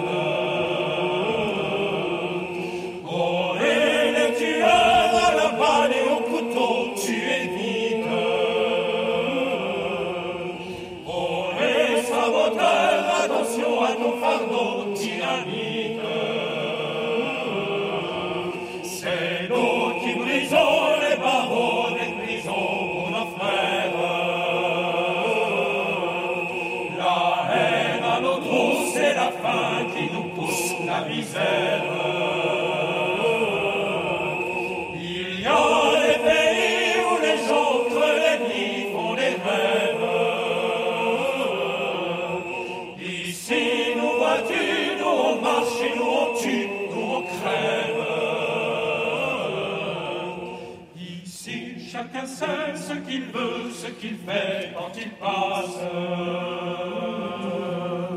Ami, si tu tombes, un ami sort de l'ombre à ta place.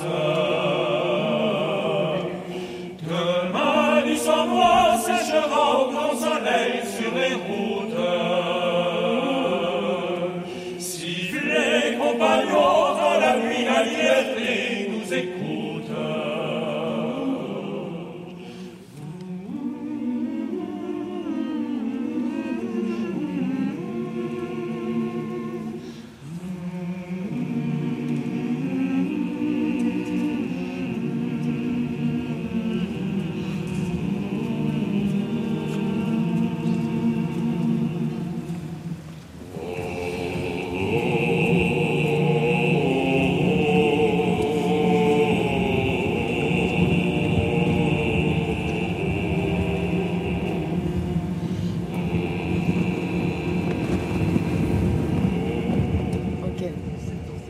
C'est donc sur le champ des partisans que les deux cercueils de Missak et Méline Manouchian euh, sont arrivés, portés par des soldats de la Légion étrangère sur le parvis du Panthéon.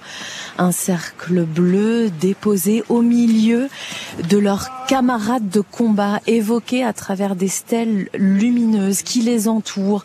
Un portrait de chacun des résistants du groupe Manouchian est figuré dans ces stèles posées sur le sol euh, verticale, horizontale. Je peux vous donner quelques quelques noms. Oui, et quelques des résistants de quelques ce groupe. Parcours, euh, parcours, pardon. Thomas Elec, par exemple, euh, hongrois d'origine, il était élève à Louis le Grand quand il a décidé de s'engager. D'abord, il l'a fait tout seul. Il a, il a un jour euh, posé une bombe dans un, euh, un exemplaire de Karl Marx qui était à son père et qu'il a mis tout seul et qu'il est allé déposer dans une librairie franco-allemande tout seul avant d'intégrer les FTP et MOI. Il y a aussi Rino Della Negra, on en a parlé, italien, un joueur espoir, euh, étoile montante du Red Star. Et puis il y avait le chef des dérailleurs, Joseph Boxoff, une seule femme, Golda Bancic, qui a été euh, guillotinée en Allemagne le, le 10 mai 44. Trois Français euh, nés, euh, nés français sont aussi parmi eux. Euh, Ruxel. Et puis il y a Joseph Epstein, évidemment, le chef des FTP, des francs-tireurs de la région parisienne. Tout cela sont, sont présents à travers ces stèles lumineuses. C'est ainsi que l'a voulu le comité euh, qui a organisé, qui a œuvré pour cette panthéonisation. Et là, nous sommes dans un moment de recueillement. Le silence s'est fait autour, des deux cercueils et de cette euh, et ces 23 résistants euh, exécutés euh, par l'occupation nazie.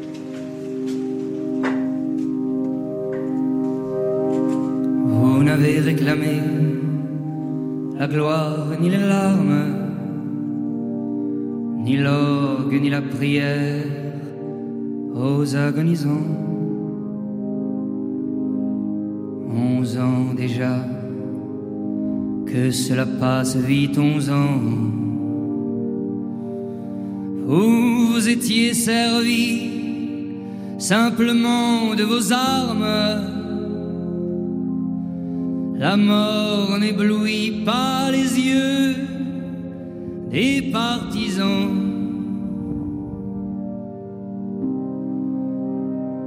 Vous aviez vos portraits sur les murs de nos villes, noirs de barbe et de nuit, hirsutes menaçants.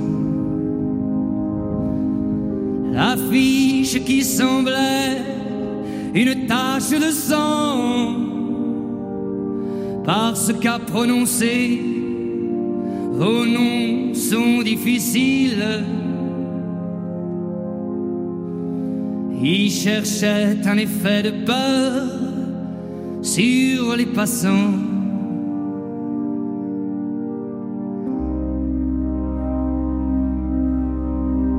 Nul ne semblait vous voir, français préférence.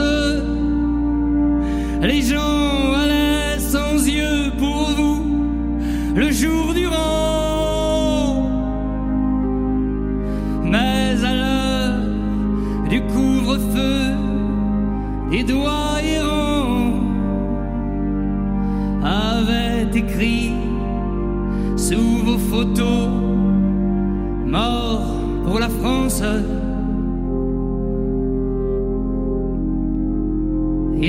Les mornes matins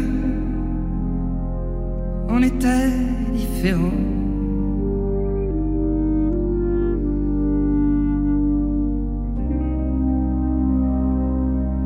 Tout avait la couleur uniforme du givre.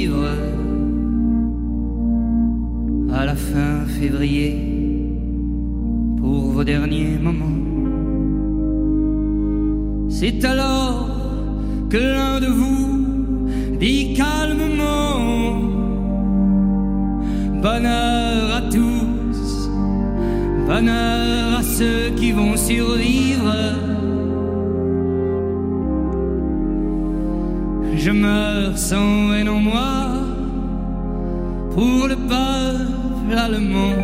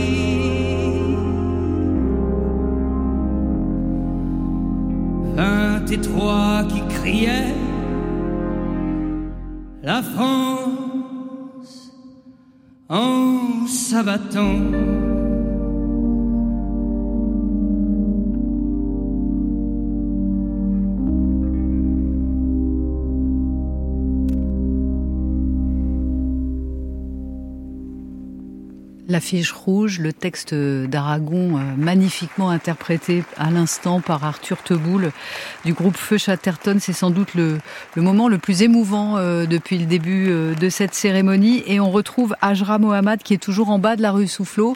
Ajra, vous êtes à côté de Florian, un jeune militant communiste. Oui, Florian qui est venu de Savoie et c'est un mouvement très émouvant aussi pour vous, Florian. Je vous entendais fredonner cette chanson, le chant des partisans aussi juste avant.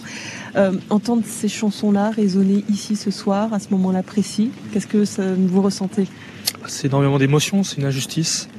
Les communistes euh, dont je suis ne sont pas représentés au Panthéon alors qu'ils ont été quand même une part importante de la résistance. Ils n'étaient pas seuls, mais ils ont été une part qui était jusque-là totalement ignorée. Donc c'est une injustice que le président Macron a bien voulu réparer. La présence justement de nombreux représentants du Parti communiste, Fabien Roussel en tête ici à cette cérémonie, c'est important. Je crois que vous d'ailleurs vous êtes retrouvés juste avant cette cérémonie, c'est ça entre vous Tout à fait. Il y a eu une cérémonie donc euh, CGT PCF euh, dans une rue parisienne dont j'ai oublié le nom. Euh, la, la, dernière planque qu'ils ont eue et c'est vrai qu'il y a énormément de monde. Et oui, c'est normal que le PCF soit bien représenté. C'est le parti de Manouchian, donc le contraire aurait été étonnant. D'autres sont présents alors qu'ils sont plutôt contre toutes les idées portées par Manouchian, ça c'est plus regrettable. Mais le, les communistes sont plus que légitimes ici. Mmh, on entend euh, une proposition aussi à la présence de, de, Marine Le Pen. Je vous laisse suivre la cérémonie. Ouais, c'est une honte euh, absolue. Voilà. Merci. C'est pour le côté politique de la cérémonie, puisqu'il y en a un aussi. Mais oui, il y en a un aussi. Merci, Ajra Mohamed. On retrouve Hélène Philly. En ce moment, on projette des images sur la façade du Panthéon. Oui, un son et lumière qui épouse complètement la façade du Panthéon. Des fleurs, des fleurs bleues à présent, celles de, l'Arménie, avec des dates 1915 pour rappeler encore le génocide arménien. Il y en aura ainsi défilé 1924 à présent sur la façade du Panthéon vers la France pour figurer ce départ du Liban où il avait été recueilli, où il a appris le français, où qui a nourri son amour, son désir de rejoindre la France, Marseille d'abord. Et Jean-Pierre Sacoun, qui est le président du comité de soutien, me disait d'ailleurs il y a quelques minutes qu'il avait découvert récemment que le bateau qui avait emmené Misak Manouchian, Manouchian, euh, Manouchian euh, en France s'appelait la Cordillère. Et figurez-vous que ce bateau n'a jamais quitté la France non plus, puisque c'était son dernier voyage, le 16 septembre 24, quand Missak Manouchian a débarqué à Marseille. Le bateau, quelques semaines après, a été déconstruit. Et sur Ah les chantiers de la Seine-sur-Mer, où Manouchian a lui-même travaillé. A lui-même travaillé. Merci Voilà. Hélène. J'aimerais qu'on revienne hein, quand même sur cette affiche rouge, pas seulement parce que c'était un moment fort, mais parce que c'est aussi un moment his- historique, historique fort et qui les identifie finalement, euh, euh, ce groupe Zoé Grimbert. C'est une affiche de propagande nazie qui est devenue finalement l'un des symboles de la résistance, alors que les nazis espéraient tout le contraire. Est-ce que vous pouvez nous la décrire rapidement? Oui, donc c'est une, une affiche qui a été euh, est faite dans une, dans une optique de, en fait, de, de donner une image inquiétante de ces, je cite, terroristes. De, donc c'est une affiche qui est sous, sur fond rouge, évidemment rouge qui représente euh, la fois le communisme, euh, le sang, avec euh, des photos euh, choisies. euh, Une dizaine de photos. dizaine de photos de, de membres de ce groupe, accompagnées d'un petit commentaire Oui, disant alors par à exemple... chaque fois en euh, précisant qu'ils sont juifs. S'ils sont juifs, effectivement, juifs hongrois, euh, responsables de euh, 10 attentats, par exemple. Voilà. Avec cette idée vraiment de, de cibler, de condamner euh, ce qui serait euh, le fait de terroristes, d'étrangers, euh, qui viendraient bouleverser, en fait, euh, le, le cours de la vie quotidienne des Français. C'est l'armée du crime contre la France. C'est écrit noir sur blanc euh, Voilà. euh, sur l'affiche. C'est une, c'est, une affiche qui a été tirée à, à 15 000 exemplaires, qui a été placardée dans, dans toute la France. Est-ce qu'on sait si vraiment tout le monde l'a vue à ce moment-là? La question de la réception, c'est toujours une question très difficile en histoire parce qu'on n'a Bah pas oui. de, on a souvent assez peu de sources qui peuvent nous permettre de dire qui a vu, qui a véritablement euh, euh, interprété les choses.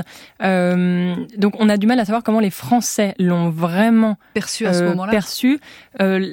Euh, ce qu'on pense quand même, c'est que ça a plutôt eu l'effet inverse, c'est-à-dire que ça a suscité euh, une forme de d'admiration pour ces individus. On est quand même à un moment de la guerre qui est un tournant de la guerre. On n'est pas, euh, les nazis ne sont On pas, pas en 41, oui. on n'est pas en 41. On est à un, moment où les Français savent aussi euh, comment les choses euh, peuvent évoluer, euh, la résistance, on parle souvent de mouvement social, avec l'idée que beaucoup de Français, sans s'engager, peuvent soutenir la résistance. Et cette affiche a pu jouer euh, ce rôle de compassion et de soutien pour cette résistance. Frédéric Worms.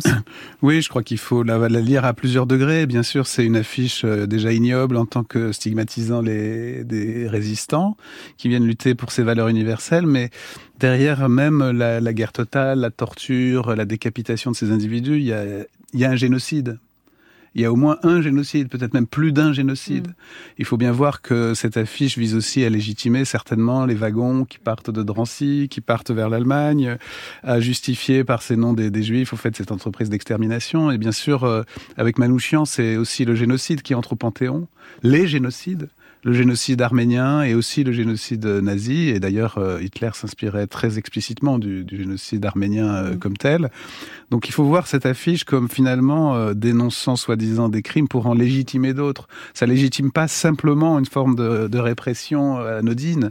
Ça légitime bon les exécutions, mais ça légitime aussi derrière, je pense, ce crime total qui, pendant la guerre, est, est évidemment une sorte de dimension très profonde où les Français ont été divisés, mais aussi euh, justement résistants et souvent protecteurs, mais pas seulement comme mmh. certains voudraient nous le faire croire aujourd'hui. Et donc vraiment, je pense qu'avec Manouchian, c'est effectivement euh, le génocide aussi, les victimes du génocide aussi qui entrent au Panthéon, toutes les victimes de tous les génocides. Cette affiche rouge, Zoé Grimbert, elle a été euh, diffusée juste après leur procès, c'est ça? Euh...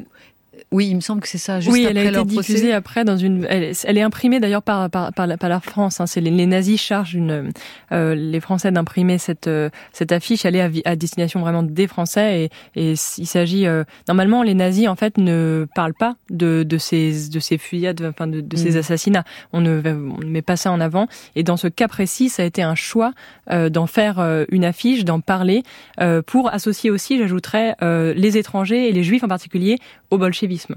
Mmh. Et donc avec cette idée de, de, faire ce lien, finalement regarder ce qu'on a toujours condamné, euh, c'est ce qui se passe ça, réellement. Il y a plusieurs, euh, c'est un fusil à plusieurs coups. Il vise à la fois euh, les résistants, ceux qui sont exterminés dans le génocide, la guerre avec l'Union soviétique. Enfin, c'est c'est un concentré de ce que la propagande pouvait faire. On vit dans une époque aujourd'hui en 2024 hein, où les fake news savent très bien aussi manipuler des symboles. Je pense que c'est effectivement interpréter cette affiche, la décrypter comme fait Zoé Grimbert. C'est un exercice aussi aujourd'hui pour comprendre comment euh, la propagande joue de l'image et du mot. Hélène et du nom, Philly, du nom des gens. Hélène Philly, donc euh, il y a toujours ces, ces images euh, qui sont projetées sur cette façade du Panthéon et qui racontent le parcours et l'histoire de Missak Manouchian. Oui, absolument. Vous avez parlé de la fiche rouge, euh, du procès et puis l'exécution le 21 février 44. On vient de voir l'une des très rares photos de ce moment parce qu'il y en a trois qui existent, qui ont été prises par un sous-officier allemand, Clemens Reuter, à l'époque. Il les a gardées très longtemps, sans en parler, jusqu'en 1985, date à laquelle il, il les a remises à une association. Et encore 20 ans plus tard, c'est l'avocat Serge Klarsfeld qui les a diffusées et qui a permis euh, leur authentification. Ça fait partie des photos qu'on vient de voir. Des photos de leur Alors, exécution au Mont Valérien. hein. Absolument, absolument. Il en existe, il en existe trois euh, qui sont aujourd'hui au- authentifiés. Mhm. Et maintenant, c'est la garde républicaine euh, qui arrive, euh, Hélène Philly, et qui prend la suite des soldats de la Légion. Qui va donc absolument soulever les deux cercueils de Missak et Méliné Manouchian. On n'a pas beaucoup parlé du couple, mais c'est aussi une grande histoire euh, de couple, de résistants. Euh, Méline et Manouchian qui n'entre pas, elle, euh, en tant que résistant dans le Panthéon, qui, qui accompagne son mari, mais qui était parfois plus radical dans la résistance euh, que Missak Manouchian euh, lui-même. oui. Elle aussi hein, a sa place euh, ce soir. Parlez-nous de Méliné, justement, Zoé Grimbert. Elle était agent de liaison, elle travaillait avec lui, elle était aussi dactylo Oui, elle était, elle est, c'est une résistante à part entière en fait. C'est ça qui est intéressant. Et, et je voudrais rebondir sur quelque chose qu'a dit euh, tout à l'heure euh, euh, l'autre invité avec moi, c'est que la question du héros. On dit le, le héros, c'est celui qui ne qui ne dit pas qu'il est héros, qui a cette humilité, ou celui qui est mort. Mais j'ajouterais que dans le cas des femmes, cette humilité est souvent très propre à leur non reconnaissance et au fait que toutes ces femmes résistantes, si elles ne sont pas si elles sont moins reconnues après-guerre, si elles ne sont pas euh, aussi euh, acclamées ou célébrées dans la mémoire, c'est pour beaucoup parce qu'elles n'ont pas valorisé leur propre action. Et donc, euh, c'est intéressant de réfléchir à la place des femmes dans la dimension héroïque de, de cette panthéonisation. Vous écoutez France Inter et nous vous faisons vivre en direct la cérémonie de panthéonisation de Missak Manouchian et, et de ses compagnons d'armes de l'affiche rouge.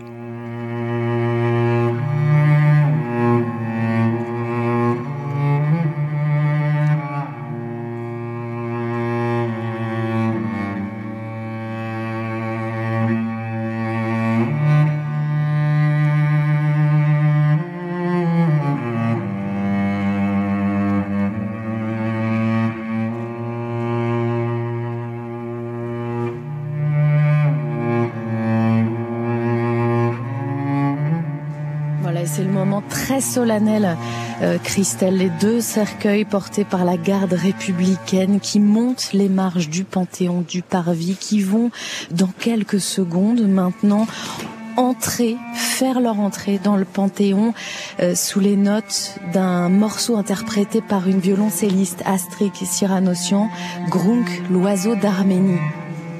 Les portes du Panthéon s'ouvrent à l'instant.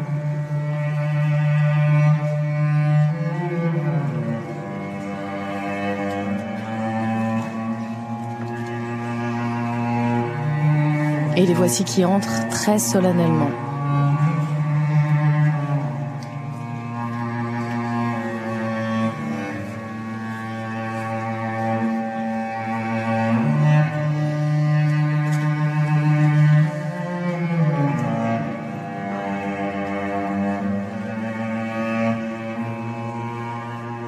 Les cercueils entrent donc euh, lentement en ce moment euh, dans la nef euh, du Panthéon où ils vont être euh, déposés. Euh, C'est évidemment un grand moment d'émotion pour les familles de Missak et de Méliné, mais aussi pour celles des 23 autres hein, qui entrent symboliquement avec eux, euh, on le rappelle. Euh, C'est Missak qui est panthéonisé, sa femme l'accompagne, euh, comme ce fut le cas d'ailleurs pour Simone Veil et son mari Antoine.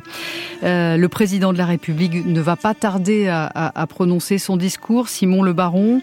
Emmanuel Macron avait déjà beaucoup insisté sur le fait que c'est un Français de préférence qui entre au Panthéon. Oui, euh, reprenant ainsi les mots euh, d'Aragon, effectivement, euh, dans, son poème Strophe pour se souvenir, qui a été adapté ensuite dans la chanson L'affiche rouge que nous avons entendue, français de préférence, Misak Manouchian, comme ses compagnons d'armes des FTP, des francs-tireurs et partisans main-d'œuvre immigrés. Évidemment, ce sera un discours très politique d'Emmanuel Macron alors que l'on voit que le, pupitre est installé dans cette nef du Panthéon à quelques mètres de l'endroit où vont être déposés dans quelques secondes les cercueils de Missak et Méliné. Discours très politique pour Emmanuel Macron euh, qui euh, développe, vous le savez, un, un, discours sur les droits et les devoirs. Eh bien, ce sera l'occasion de rappeler pour lui euh, sa vision de la France et de euh, l'identité française. C'est-à-dire que la France, c'est l'universalisme, c'est l'accueil, c'est l'ouverture. Mais si l'on veut être français, il faut épouser pleinement et porter, défendre jusqu'au bout les valeurs de la France et euh, de la République. Voilà ce que devrait dire euh, Emmanuel Macron. En tout cas, euh, ses proches, ses conseillers aujourd'hui à l'Élysée parlent d'un discours parmi les plus importants de l'année, peut-être même parmi les, les plus importants du quinquennat. En tout cas, discours marqueur important pour le, le, le, président de la République qui veut en profiter pour dérouler cette vision à l'heure où le duel face au Rassemblement national à quatre mois des élections européennes mmh. reprend de plus belle. Et il y a d'ailleurs deux représentants hein, du Rassemblement national, on le rappelle, euh, Marine Le Pen euh, et Jordan Bardella, euh, qui sont dans, dans l'assistance alors qu'Emmanuel Macron ne le souhaitait pas et certaines euh, familles non plus. En ce moment, les cercueils sont en train euh, d'être déposés euh, au cœur de la nef et on attend donc le discours du président de la République. Zoé Grimbert, pourquoi une reconnaissance aussi tardive de cette résistance communiste et étrangère par l'État par, par l'État. C'est. Parce qu'il y avait eu déjà une demande il y a dix ans auprès de François. Hollande? Alors bon, le cas de François Hollande, euh, paraît que ça pourrait être lié à des questions politiques, de conflits. Non, mais il a fallu, par exemple, il a fallu 60 ans entre l'entrée de Jean Oui. Moulin et l'entrée de Missak Manouchian. Qu'est-ce que ça raconte? Est-ce que ça veut dire qu'il y avait un problème entre le politique et les historiens? Est-ce que euh, les politiques réécrivaient l'histoire à un certain moment, juste après la guerre, ou pas? Euh, Qu'est-ce qui s'est passé? Ah, ce qu'on peut dire, c'est qu'après-guerre, euh, ce qui s'est passé, ce qui a duré euh, quand même assez longtemps, c'est ce- le développement d'une mémoire euh, dite nationale ou nationalisante, à la fois chez les gaullistes, mais aussi chez les communistes. Alors, ça ne veut pas dire qu'ils cachaient la résistance des étrangers, ça veut simplement dire que la mémoire la plus mise en avant, la plus valorisée, c'est-à-dire dans des productions culturelles, dans des commémorations, va être celle des, des, des résistants français. Donc ces étrangers avaient une place dans la, dans la mémoire, mais la mémoire n'est pas toujours entendue à toutes les échelles. Elle était portée, cette mémoire, surtout par les étrangers eux-mêmes, dans des groupes spécifiques, et elle ne sortait pas toujours de ces groupes spécifiques, de ces commémorations spécifiques. Et ce temps spécifique, ce temps, en fait, il a fallu ce temps, aujourd'hui, je pense, pour que on arrive à pouvoir en parler. Emmanuel Macron vient d'arriver au pupitre. Il va commencer euh, son discours. euh, Est-ce donc ainsi que les hommes vivent? Des dernières heures, dans la clairière du Mont Valérien, à cette montagne Sainte-Geneviève, une odyssée du XXe siècle s'achève. Celle d'un destin de liberté, qui, depuis Adi Aman, survivante au génocide de 1915, de famille arménienne en famille kurde, trouvant refuge au Liban avant de rejoindre la France, décide de mourir pour notre nation qui pourtant avait refusé de l'adopter pleinement. Reconnaissance en ce jour d'un destin européen, du Caucase au Panthéon, et avec lui, de cet international de la liberté, de l'amour et du courage. Oui, cette odyssée, celle de Manouche et de tous ses compagnons d'armes, est aussi la nôtre, odyssée de liberté et de sa part ineffaçable dans le cœur de notre nation. Reconnaissance en cette heure de leur part de résistance, six décennies après Jean Moulin. Est-ce ainsi que les hommes vivent? Oui, s'ils sont libres. Libres? Missak Manouchian l'était quand il gravissait la rue Soufflot, en fixant ce panthéon qu'il accueille aujourd'hui, libre. Sur les bancs de la bibliothèque Sainte-Geneviève, à quelques mètres d'ici, découvrant notre littérature et polissant ses idéaux, libre avec Baudelaire, dans le vert paradis qui avait le goût de son enfance, dans une Arménie heureuse, celle des montagnes, des torrents et du soleil, libre avec Verlaine, dont les fantômes saturniens croisaient les siens, son père, Kevork, tué par les armes des soldats ottomans sous ses yeux d'enfant. Sa mère, Vartoui, morte de faim, de maladie, victime du génocide des Arméniens, spectres vont hanter sa vie. Libre, libre avec Rimbaud, après une saison en enfer, souvenir partagé avec son frère Garabed. Mais voici les illuminations, les lumières, celles qu'un instituteur de l'orphelinat au Liban lui enseigna. Éveil à la langue, à la culture française. Libre, libre avec Victor Hugo et la légende des siècles, gloire de sa libre patrie, la France, terre d'accueil pour les misérables vers laquelle Missac l'apatride choisit à 18 ans de s'embarquer, ivre, écrivait-il, d'un grand rêve de liberté. Lui, Missac, maraudeur, étranger, malhabile, pour reprendre les mots d'un autre poète et combattant qui choisit la France, Guillaume Apollinaire. Étranger, orphelin, bientôt en deuil de son frère tombé malade et pourtant à la tâche, ouvrier chez Citroën, quai de Javel, licencié soudain, tremblant si souvent, et de froid et de faim. Est-ce ainsi que les hommes vivent? Ainsi, le soir, après l'usine, Missak Manouchian étudie. Ainsi, sous les rayonnages de livres, Missak Manouchian traduit les poètes français en arménien. Ainsi écrit-il lui-même, mots de mélancolie, de privation, brûlés du froid des hivers parisiens, mots d'espoir aussi rendus plus chauds par la fraternité des exilés, par la solidarité de la diaspora arménienne, par le foisonnement d'art et de musique, des revues et des cours en Sorbonne. Poète et révolté. Quand les ligues fascistes défilent en 1934 au cœur de Paris, Missak Manouchian va revivre sous ses yeux le poison de l'ignorance et les mensonges raciaux qui précipitèrent en Arménie sa famille à la mort. Est-ce donc ainsi que les hommes vivent? Non. Alors Missak Manouchian embrasse l'idéal communiste. Convaincu que jamais en France on n'a pu impunément séparer République et Révolution. Après 1789, après 1793, il rêve l'émancipation universelle pour les damnés de la terre. Et c'est ainsi que Missak Manouchian s'engage contre le fascisme, au sein de l'international communiste et bientôt à la tête d'une revue, Zangou, du nom d'une rivière d'Arménie. Espoir du Front populaire, enthousiasme pour les brigades internationales, les républicains espagnols, Missak s'engage. Et c'est ainsi que Missak Manouchian trouve l'amour. Méliné. Méliné, enfant du génocide des Arméniens comme lui. Méliné, protégé par l'amitié de ses logeurs, les Aznavourians, parents de Charles, dix ans alors, déjà chanteur. L'amour, malgré le dénuement ignorer le passé, conjuguer le futur, l'amour fou. Je vous parle d'un temps que ces gens de 20 ans, Missak et Méliné, ont tant aimé connaître.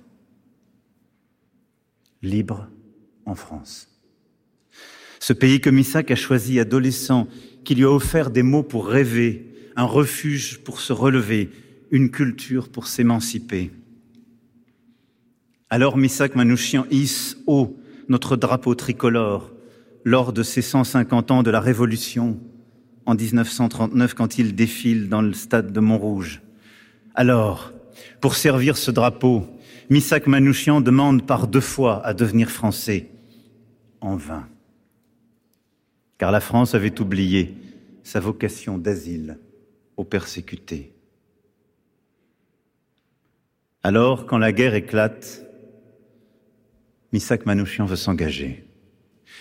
Ivre de liberté, enivré de courage, enragé de défendre le pays qui lui a tout donné, tigre enchaîné, selon ces mots de poète, dans les prisons où le jette la peur des étrangers, la peur des communistes, sous les miradors du camp allemand où il est détenu en 1941, et où Méliné vient contre tous les périls lui apporter des vivres. Est-ce ainsi que les hommes vivent? Oui. Au prix du choix délibéré, déterminé, répété de la liberté. Car dans Paris occupé, Misak Manouchian rejoint la résistance communiste au sein de la main-d'œuvre immigrée, la MOI. Il se voulait poète, il devient soldat de l'ombre. Plongé dans l'enfer d'une vie clandestine, une vie vouée à faire de Paris un enfer pour les soldats allemands, guerre psychologique pour signifier à l'occupant que les Français n'ont rien abdiqué de leur liberté. Encore, toujours, ivre d'un grand rêve de liberté, Misak Manouchian prend tous les risques. Lui qui aime aimer se résout à tuer comme ce jour de mars 1943 où il lance une grenade dans les rangs d'un détachement allemand. Est-ce ainsi que les hommes rêvent? Oui, les armes à la main. Et d'autres sont là, à ses côtés, parce qu'ils sont chassés de la surface du monde et ont décidé de se battre pour le sol de la patrie parce que nombre d'entre eux sont juifs et que certains ont vu leurs proches déportés. Lebs Goldberg, Maurice Fingerschweig, Marcel Rajman. Parce que la guerre a volé leurs écoles et leurs ateliers dans ce Paris populaire et ouvrier où le français se mêle à l'italien ou au yiddish. Parce que les forces de haine ont volé leur passé là-bas, en Arménie, tel Armenak Manoukian. Parce que ce sont les femmes qui veulent œuvrer pour l'avenir de l'homme comme Mélinée, comme la roumaine Golda Banchik et comme tant d'autres. Armes et bombes qu'elles acheminent sans soupçon, filatures qu'elles accomplissent sans trembler, parce qu'ils sont une bande de copains, à la vie, à la mort. À l'âge des serments invincibles, Thomas Elek, Wolf Wachbrot, une belle équipe comme sur un terrain de football, panache de Rino Della Negra, jeune espoir alors du Red Star. Parce qu'ils ont vu mourir la liberté dans l'Italie de leurs parents, comme Antoine Salvadori, Cesare Lucarini, Amedeo Ucelio, Spartaco Fontano. Parce qu'ils ont vu les hommes de fer s'emparer de la Pologne et persécuter les Juifs, comme Jonas Geduldig, Salomon Shapira, Slama Grivach. Parce qu'ils sont pour beaucoup des anciens des brigades internationales en Espagne, pays de Celestino Alfonso, et pour qui sonne le glas? Pour les Polonais Joseph Epstein et Stanislas Koubaki, pour les Hongrois Joseph Boxoff et Emery Glass, eux les experts en sabotage au fardeau de dynamite, parce qu'ils ont 20 ans.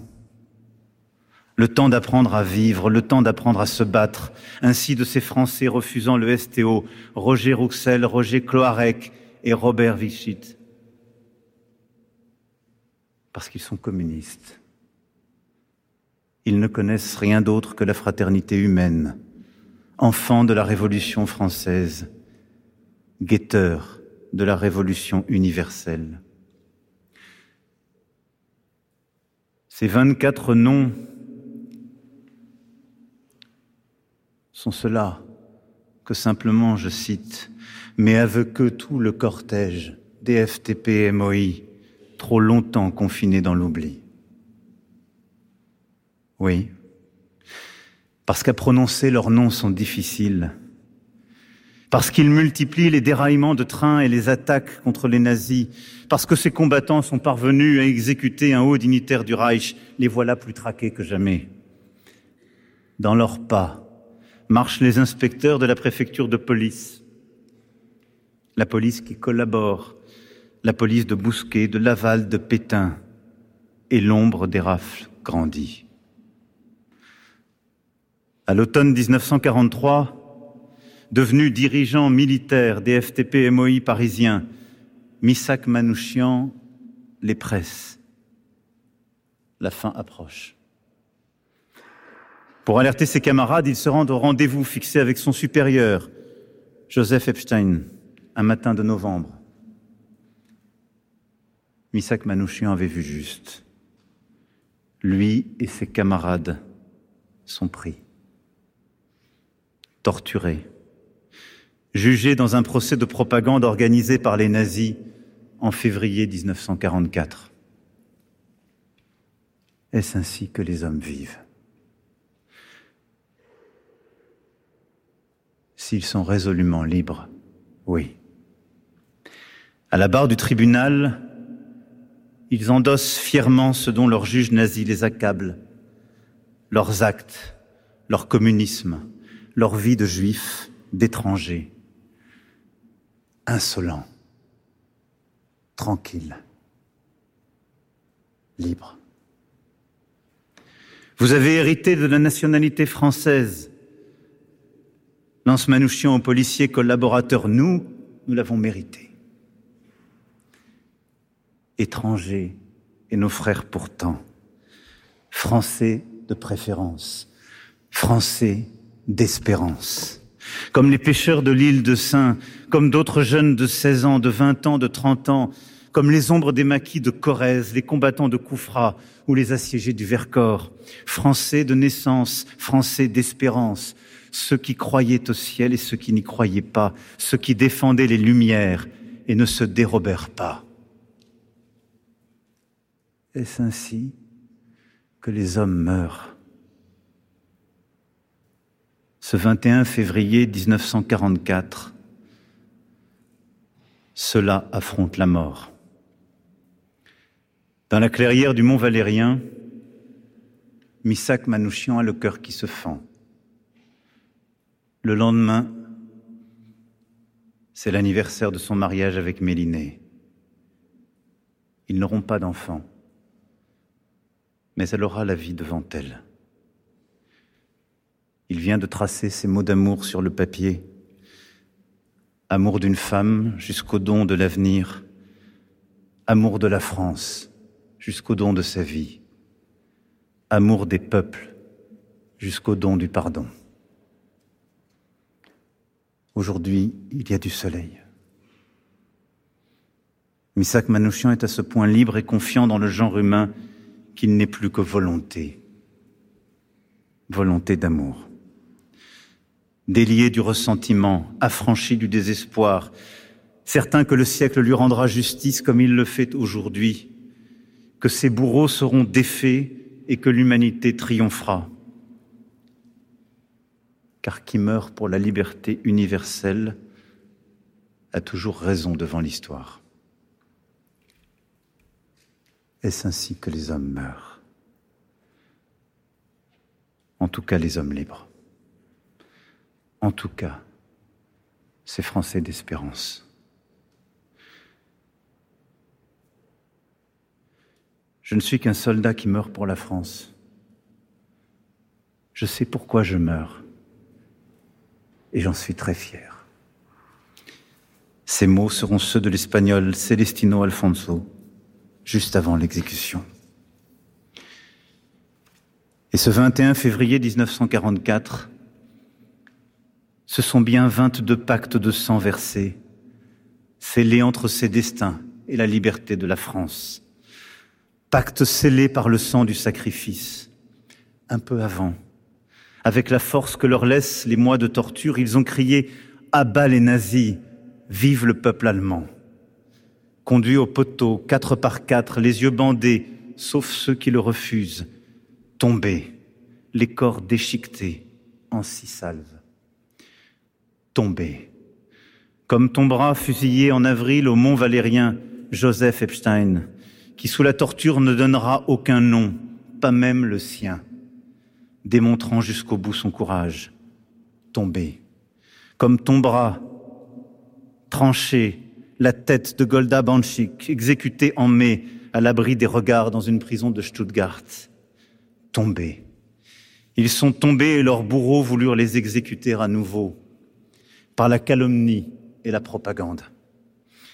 Celle de cette affiche rouge qui voulait exciter les peurs et qui ne fortifia que l'amour. Car les vrais patriotes reconnurent dans ce rouge, le rouge du tricolore, le rouge des premiers uniformes des soldats de 14, le rouge des matas de Valmy, le rouge du sang versé pour la France, sur lequel miroite toujours une larme de bleu, un éclat de blanc.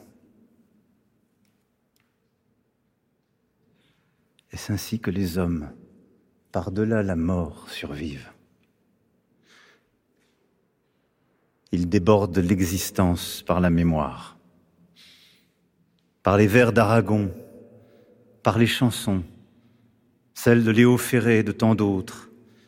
Mémoire portée fidèlement par Arsène Tchakarian, ancien des FTP-MOI, ou par Antoine Bagdikian, l'un et l'autre dévoués à honorer d'un même élan la résistance des Arméniens et la résistance des Juifs en France, portée par tant de passeurs inlassables. C'est ainsi que les hommes survivent. C'est ainsi que les grands hommes en France vivent pour l'éternité. Entre aujourd'hui au Panthéon 24 visages parmi ceux des FTP, MOI. 24 visages parmi les centaines de combattants et otages fusillés comme eux dans la clairière du mont Valérien, et qui tous, désormais, sont reconnus comme morts pour la France. Oui, la France de 2024 se devait d'honorer ceux qui furent 24 fois la France, les honorer dans nos cœurs et dans notre recueillement dans l'esprit des jeunes Français venus ici pour songer à cette autre jeunesse passée avant elle, étrangère, juive, communiste, résistante, jeunesse de France, gardienne d'une part de la noblesse du monde. Misak Manouchian, vous entrez ici en soldat avec vos camarades ceux de l'affiche du Mont Valérien, avec Golda, avec Joseph, et avec tous vos frères d'armes, morts pour la France.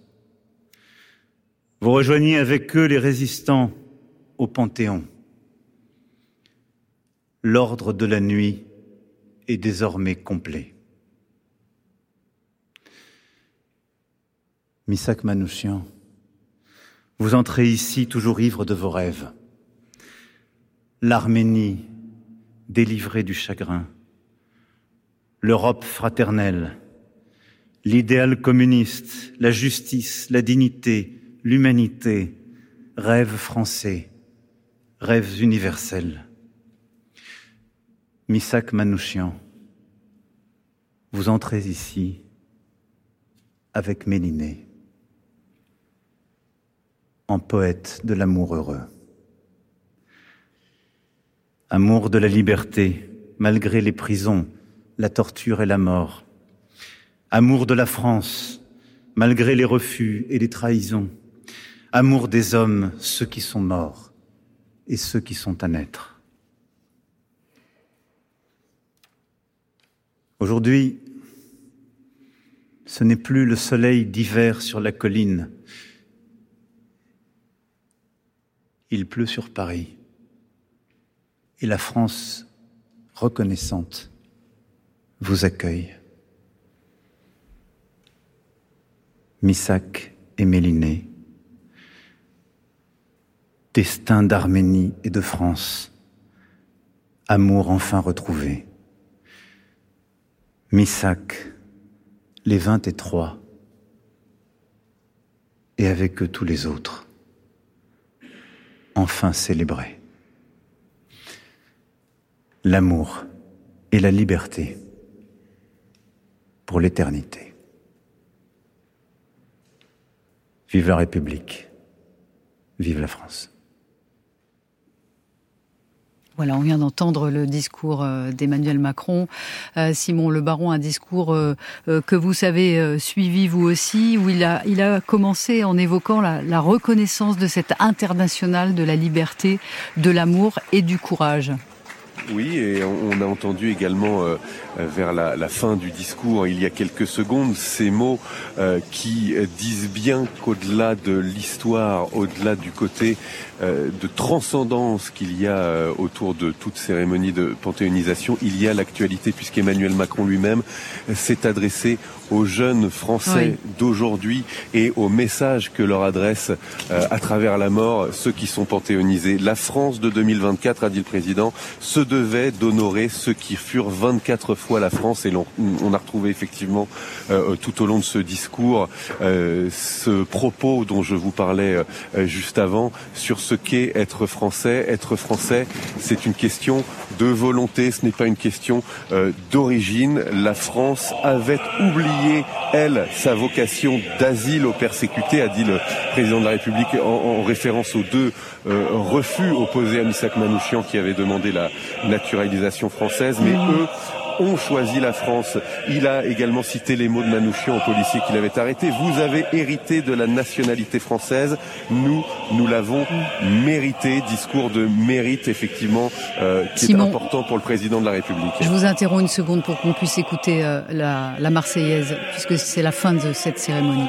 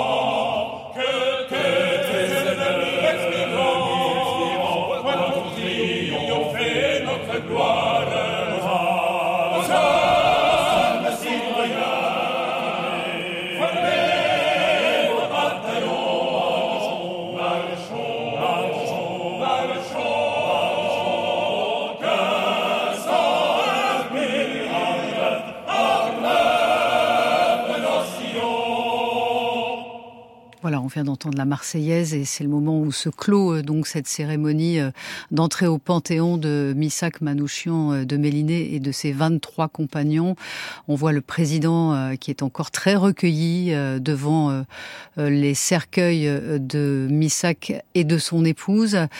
Frédéric Worms, en tant que philosophe, qu'est-ce qui vous a intéressé dans le, dans le discours que vient de prononcer Emmanuel Macron? Ben, Ce qui m'a frappé, c'est la discrétion de la politique. Elle était là, mais mmh. vraiment euh, discrète, cachée sous euh, un lyrisme poétique, euh, historique, euh, voilà, euh, très profond, assez repris d'ailleurs de, de, beaucoup de textes euh, littéraires, pas seulement les textes de Misak Manouchian lui-même, mais, mais elle était là. Par exemple, il y a, il y a une polémique qui a accompagné quand même cette cérémonie dans les dernières semaines en, en France. C'était est-ce que c'est un individu ou deux, ou bien un collectif? Et là, il a tenu dans ce discours à mentionner tous les noms, tous les parcours.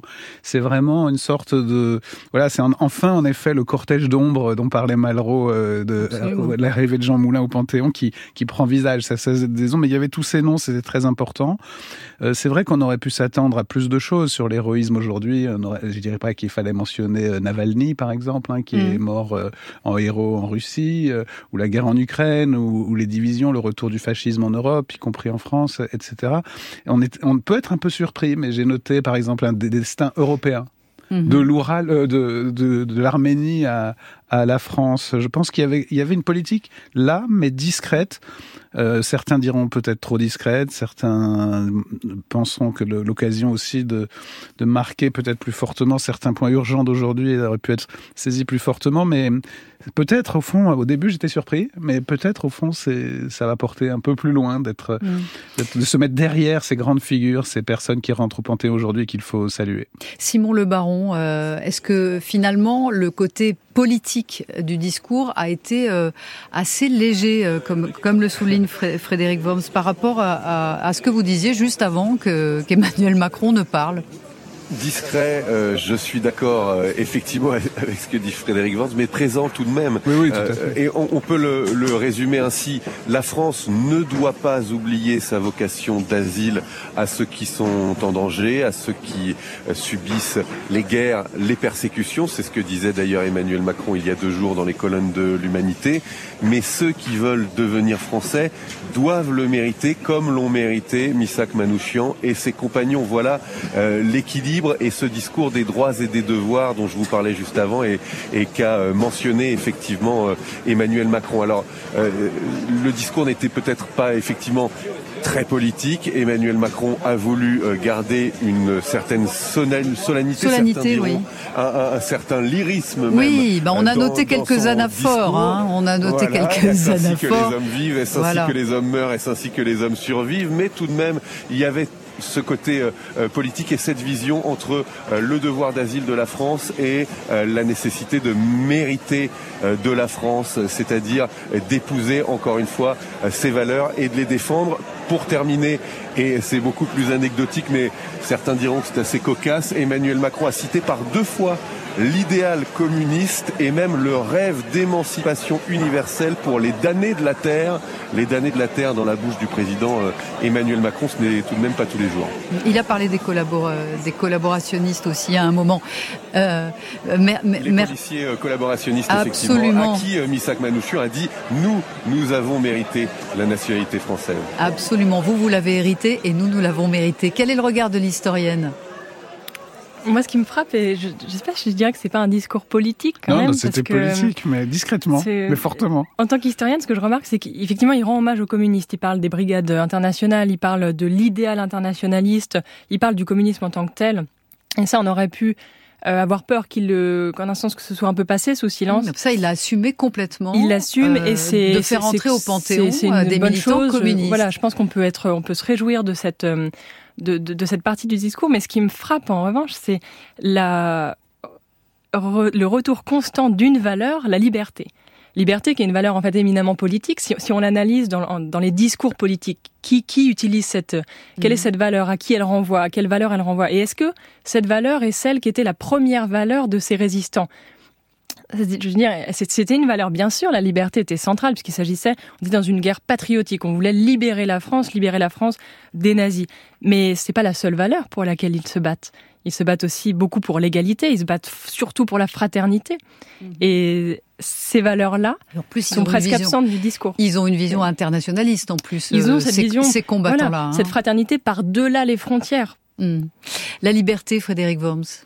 Oui, c'est vrai, ça m'a frappé beaucoup, mais pas surpris, parce que au fond, Emmanuel Macron, depuis depuis le début de son entrée en politique, euh, a, a porté cette valeur assez fortement, y compris dans son geste personnel de s'émanciper de, de différentes choses. Donc c'est très cohérent avec son geste et d'une certaine façon, euh, il a toujours joué la liberté aussi contre l'identité. Et de ce point de vue-là, la liberté d'être français par la littérature, par l'histoire, par des choix, par des engagements, ça reste assez fondamental par, par les temps qui courent, si j'ose dire. Mais c'est vrai que je, je pense que hum, du point de vue de ceux, celles et ceux qui, qui rentrent au Panthéon aujourd'hui, celles et ceux aussi qui sont rentrés euh, par François Hollande, à hein, Germaine Tillion, mmh. par exemple, il y avait pas, de Gaulle, voilà, il n'y avait pas que effectivement, enfin, disons la liberté toute seule, euh, la liberté des uns et pas celle des autres, la liberté de toutes et tous, oui.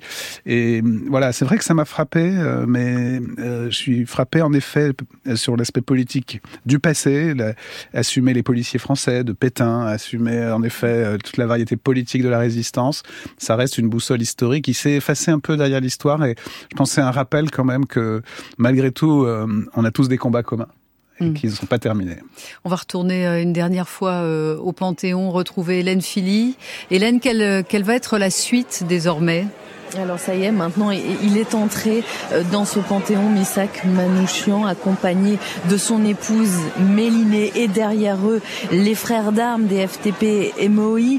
Leurs noms seront gravés en lettres d'or dans le temple des immortels à l'entrée du caveau numéro 13 où vont reposer euh, les dépouilles euh, de Missak et Méline Manouchian aux côtés de l'écrivain mhm. Maurice Genevoix, aux côtés de l'artiste du musical Joséphine Joséphine Baker. Il va encore y avoir n'était pas née française. Absolument. Euh, et il y aura donc euh, une veillée ce soir et demain une cérémonie en présence des familles pour ces derniers instants avant vraiment que, ne repose Missak et Méline Manouchian dans ce panthéon. Une exposition sera ouverte au public à partir de vendredi. La vie n'est pas dans le temps, mais dans l'usage qu'on en fait, disait Misak Manouchian, sacrifice pour le pays que lui euh, et son épouse avaient choisi. Merci Hélène. Donc vous parliez de cette exposition qui ouvre vendredi au Panthéon et qui va durer jusqu'au 8 septembre. Je vous propose de réécouter euh, l'essentiel de, de ce qui s'est passé durant cette cérémonie depuis 18h30 avec Laurent Kramer. Le 21 février 1944, avec 21 de ses camarades, il est exécuté au Mont Valérien. Ma chère Mélinée, dans quelques heures, je ne serai plus de ce monde. Bonheur à ceux qui vont nous survivre et goûter la douceur de la liberté et de la paix de demain. Je suis sûr que le peuple français et tous les combattants de la liberté sauront honorer notre mémoire dignement. Je vous serre tous sur mon cœur. Adieu, ton mari, Manouchian, Michel. Rino de la Negra, mort pour la France. Thomas Elec. Mort pour la France. Joseph Epstein. Il écrit des poèmes. Je dois chaque jour nourrir ma pensée et mon âme de savoir et de poésie pour ne pas être brûlé dans ma vie quotidienne, pour me renforcer, me fabriquer une cuirasse face au combat social de chaque jour, devant le sévère et implacable juge qu'est ma conscience. Ils sont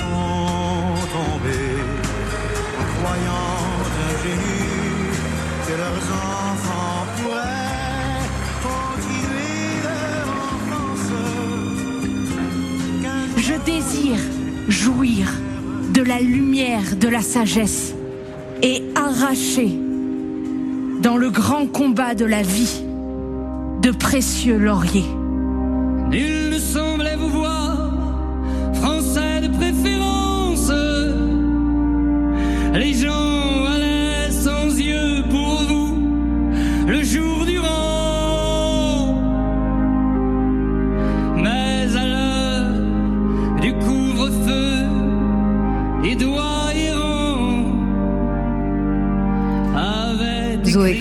Quelle est l'image qui vous a marqué euh, de cette cérémonie pour vous Ou le moment le plus émouvant? Peut-être la, reprise de, cette chanson par euh, Feu Chatterton euh, qui me semble vraiment très émouvante et je pense que ça a été un moment qu'on a ressenti comme tel. Et au-delà de cette image, peut-être le fait qu'il ait cité, que Macron ait cité tous les noms rapidement, Frédéric Worms bah, Dans la foulée, moi, le moment qui m'a un peu vraiment noué, mm. c'est quand tous les noms étaient dits par euh, cet acteur ou ce metteur en scène euh, arménien ou franco-arménien et que tous les soldats répétaient « mort pour la France Ça, c'est le moment où j'ai eu la gorge nouée. Eh bien, merci, merci à vous tous, euh, merci à nos invités, merci aussi à tous ceux qui étaient sur place, euh, Hélène Philly, Simon Le Baron, euh, Ajra Mohamed. C'est la fin de cette émission spéciale depuis le Panthéon et puis depuis notre studio où on a essayé de vous la faire vivre au mieux. Merci à tous.